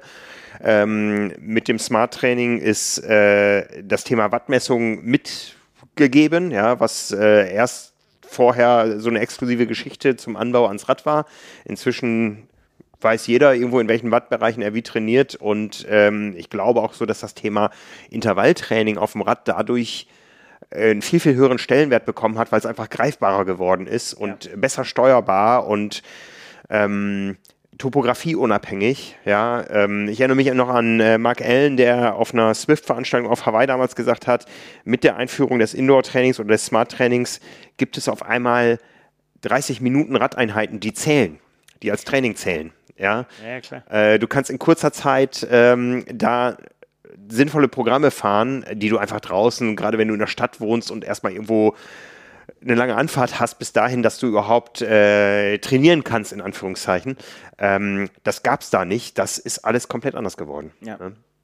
ja und das macht ja letztendlich, macht es das im Gesamtpaket einfacher umzusetzen. Ja. Dass du halt vernünftige Einheiten machen kannst. Und vor allen Dingen das, was wir ja auch für uns feststellen, was, wo ich, bin ich auch ehrlich, in den letzten Jahren häufig dran gescheitert bin, ist diese Konsistenz zu haben, ne? dass du einfach, sagt man da Konsistenz, Konsequenz, Ja. ähm, das Consistency, Consistency, Consistency genau, ja. is king. Ja, einfach, dass man äh, sagt, es ist jetzt egal, ne? auch wenn die jetzt nicht so, es ist wichtiger, dass du es wirklich die Regelmäßigkeit einhältst, als dass du jetzt eine Monster-Einheit machst irgendwie und dann wieder fünf Tage nichts. Das ist meine allerwichtigste persönliche Trainingserkenntnis aus, aus diesem Jahr. Ähm, weil ich viele Phasen gehabt habe, wo ich einfach nicht die Zeit hatte, große, umfangreiche Trainingseinheiten zu machen. Wenn ich an diese ganze Geschichte denke, ähm, Allgäu und anschließend Tokio. Das war ein Vier-Wochen-Block, wo einfach ich mir kleine Puzzlestücke, aber durch die Regelmäßigkeit lässt sich enorm viel äh, Form aufbauen in gewissen Phasen oder Form erhalten, ähm, ohne dass man halt jedes Wochenende seine fünf Stunden Radausfahrten hat. Ja, also das, das ist meine ganz große Erkenntnis. Ähm, die Regelmäßigkeit ist viel, viel wichtiger als die 200er, die man im Jahr gefahren ist. Ja. Das glaube ich auch.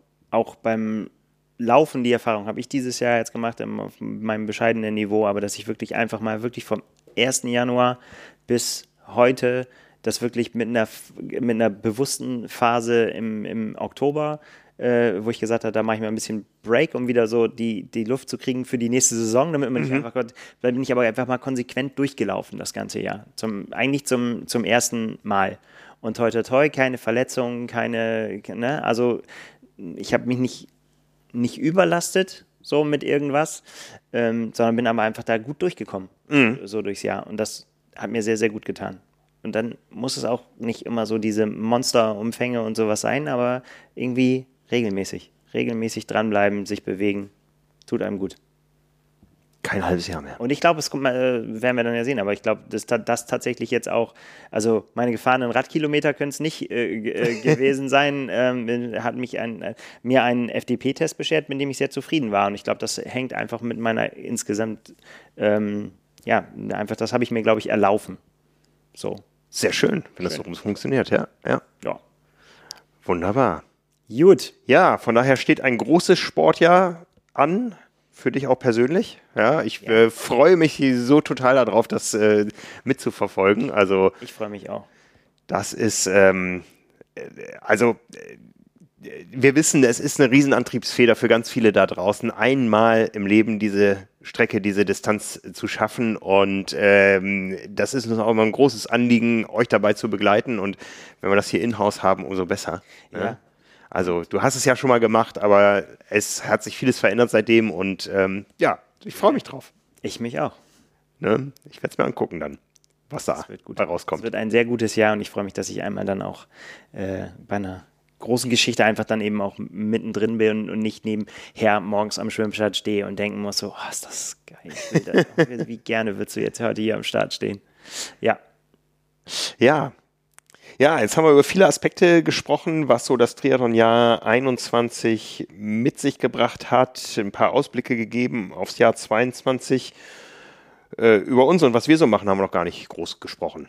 Also wie war das Jahr für uns so aus beruflicher Sicht?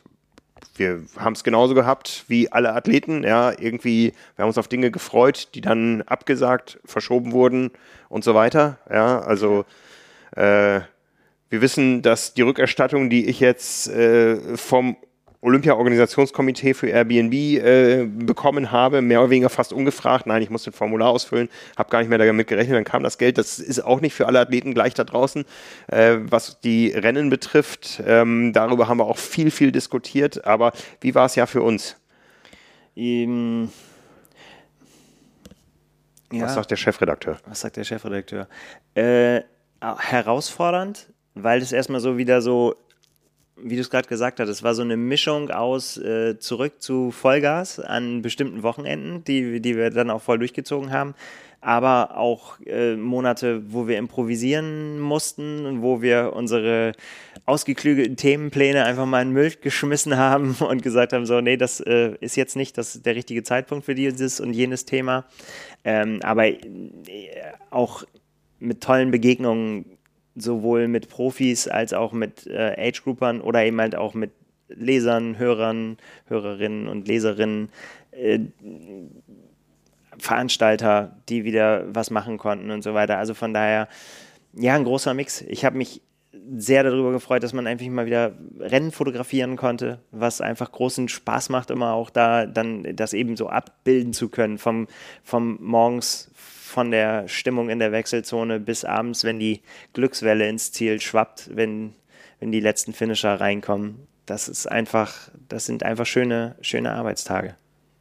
Ja, und ich glaube, ich hoffe, dass wir ja, einen, einen Jahrgang Zeitschrift äh, hinter uns haben, der, der Spaß gemacht hat, der wo immer was da, wo immer was dabei war, was, was hängen bleibt. Ähm, natürlich haben wir auch so persönliche Lieblingsgeschichten, Lieblingsinterviews.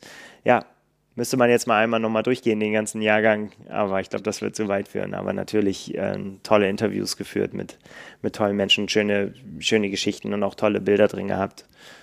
Ja, mir hat es gefallen. Und nächstes Jahr hoffen wir, dass wir dann natürlich wieder mal ein Hawaii-Special machen können zum Beispiel. Ja, auf jeden Fall. Da hoffe ich auch ja, drauf, weil. Es fehlt dann doch. Ja, das, das, das wissen wir auch. Auch, dass äh, natürlich über den Kontakt den Menschen über Großveranstaltungen zum ersten Mal mit dem Triathlon äh, bekommen, dass dadurch auch wieder neue Triathleten entstehen. Ja, und ähm, die Bilder vom Ironman Hawaii, die fehlen uns jetzt einfach seit zwei Jahren. Und wir wissen nach wie vor bis heute ungebrochen, dass dieses Rennen eine so große Faszination auch auf völlig Unbedarfte ähm, ausübt, dass sie sagen, das will ich auch. Ja. Ne? Und das sehen wir auch so in gewisser Form. Äh, es fehlt so ein bisschen frischer Wind manchmal an, an frischen Triathleten. Ja? Ähm, es gab einfach diese Kontaktpunkte nicht äh, einerseits durch, natürlich ist Olympia da gewesen und viele Sportler, Sportfreunde haben auch da Triathlon gesehen, auch wenn es jetzt nicht unbedingt die 1A Sendezeit war, weil es doch mitten in der Nacht war, aber so diese großen Dinge, allen voran Hawaii, die fehlten.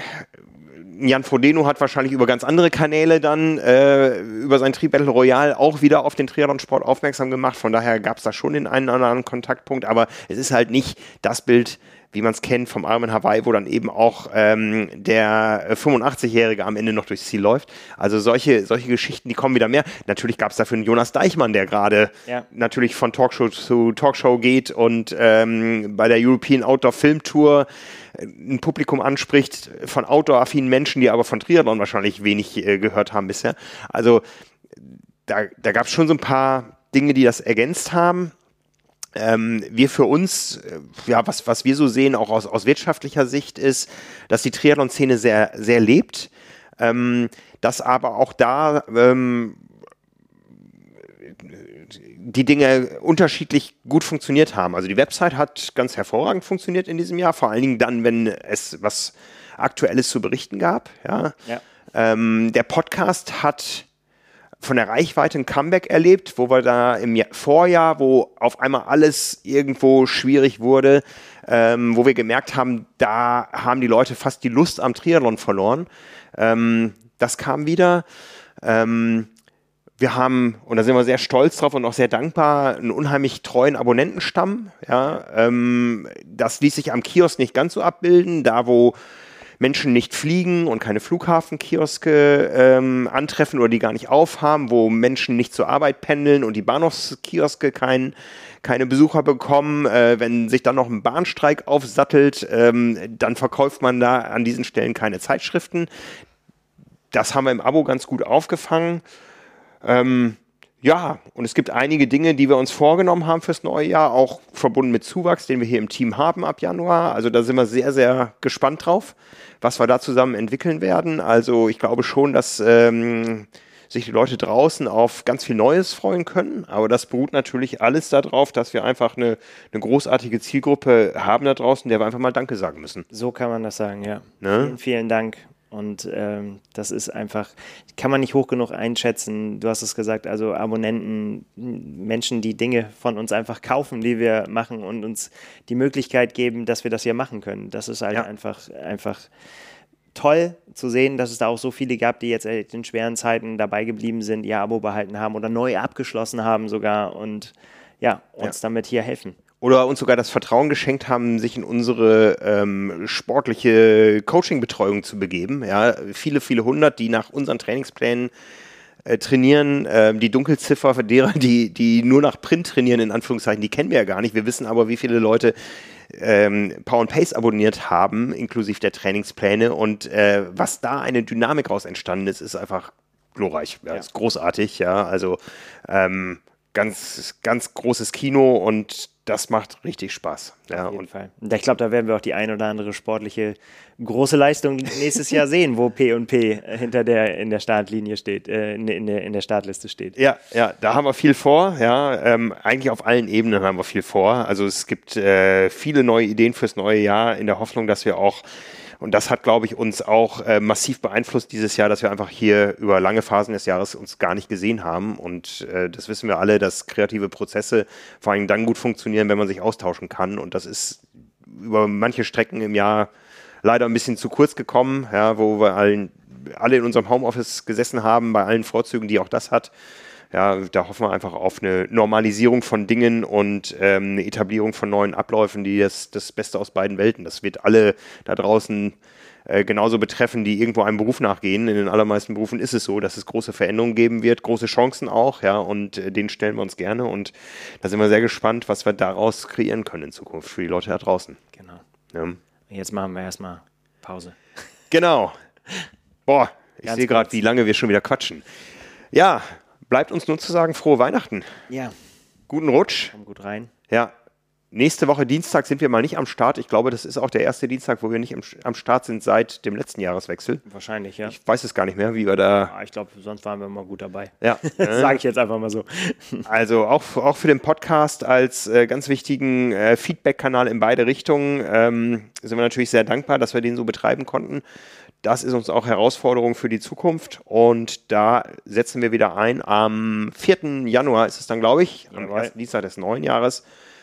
Bis dahin wünschen wir euch frohe Weihnachten, einen guten Rutsch, ein ähm, spannendes Weihnachtsspecial für alle kostenlos. Die digitalen Trainingspläne mit unserem Weihnachtsspecial, was bis in den Bereich von 18 Stunden gehen wird pro Woche über eine oder zwei Wochen. Schaut nach auf powerandpace.de.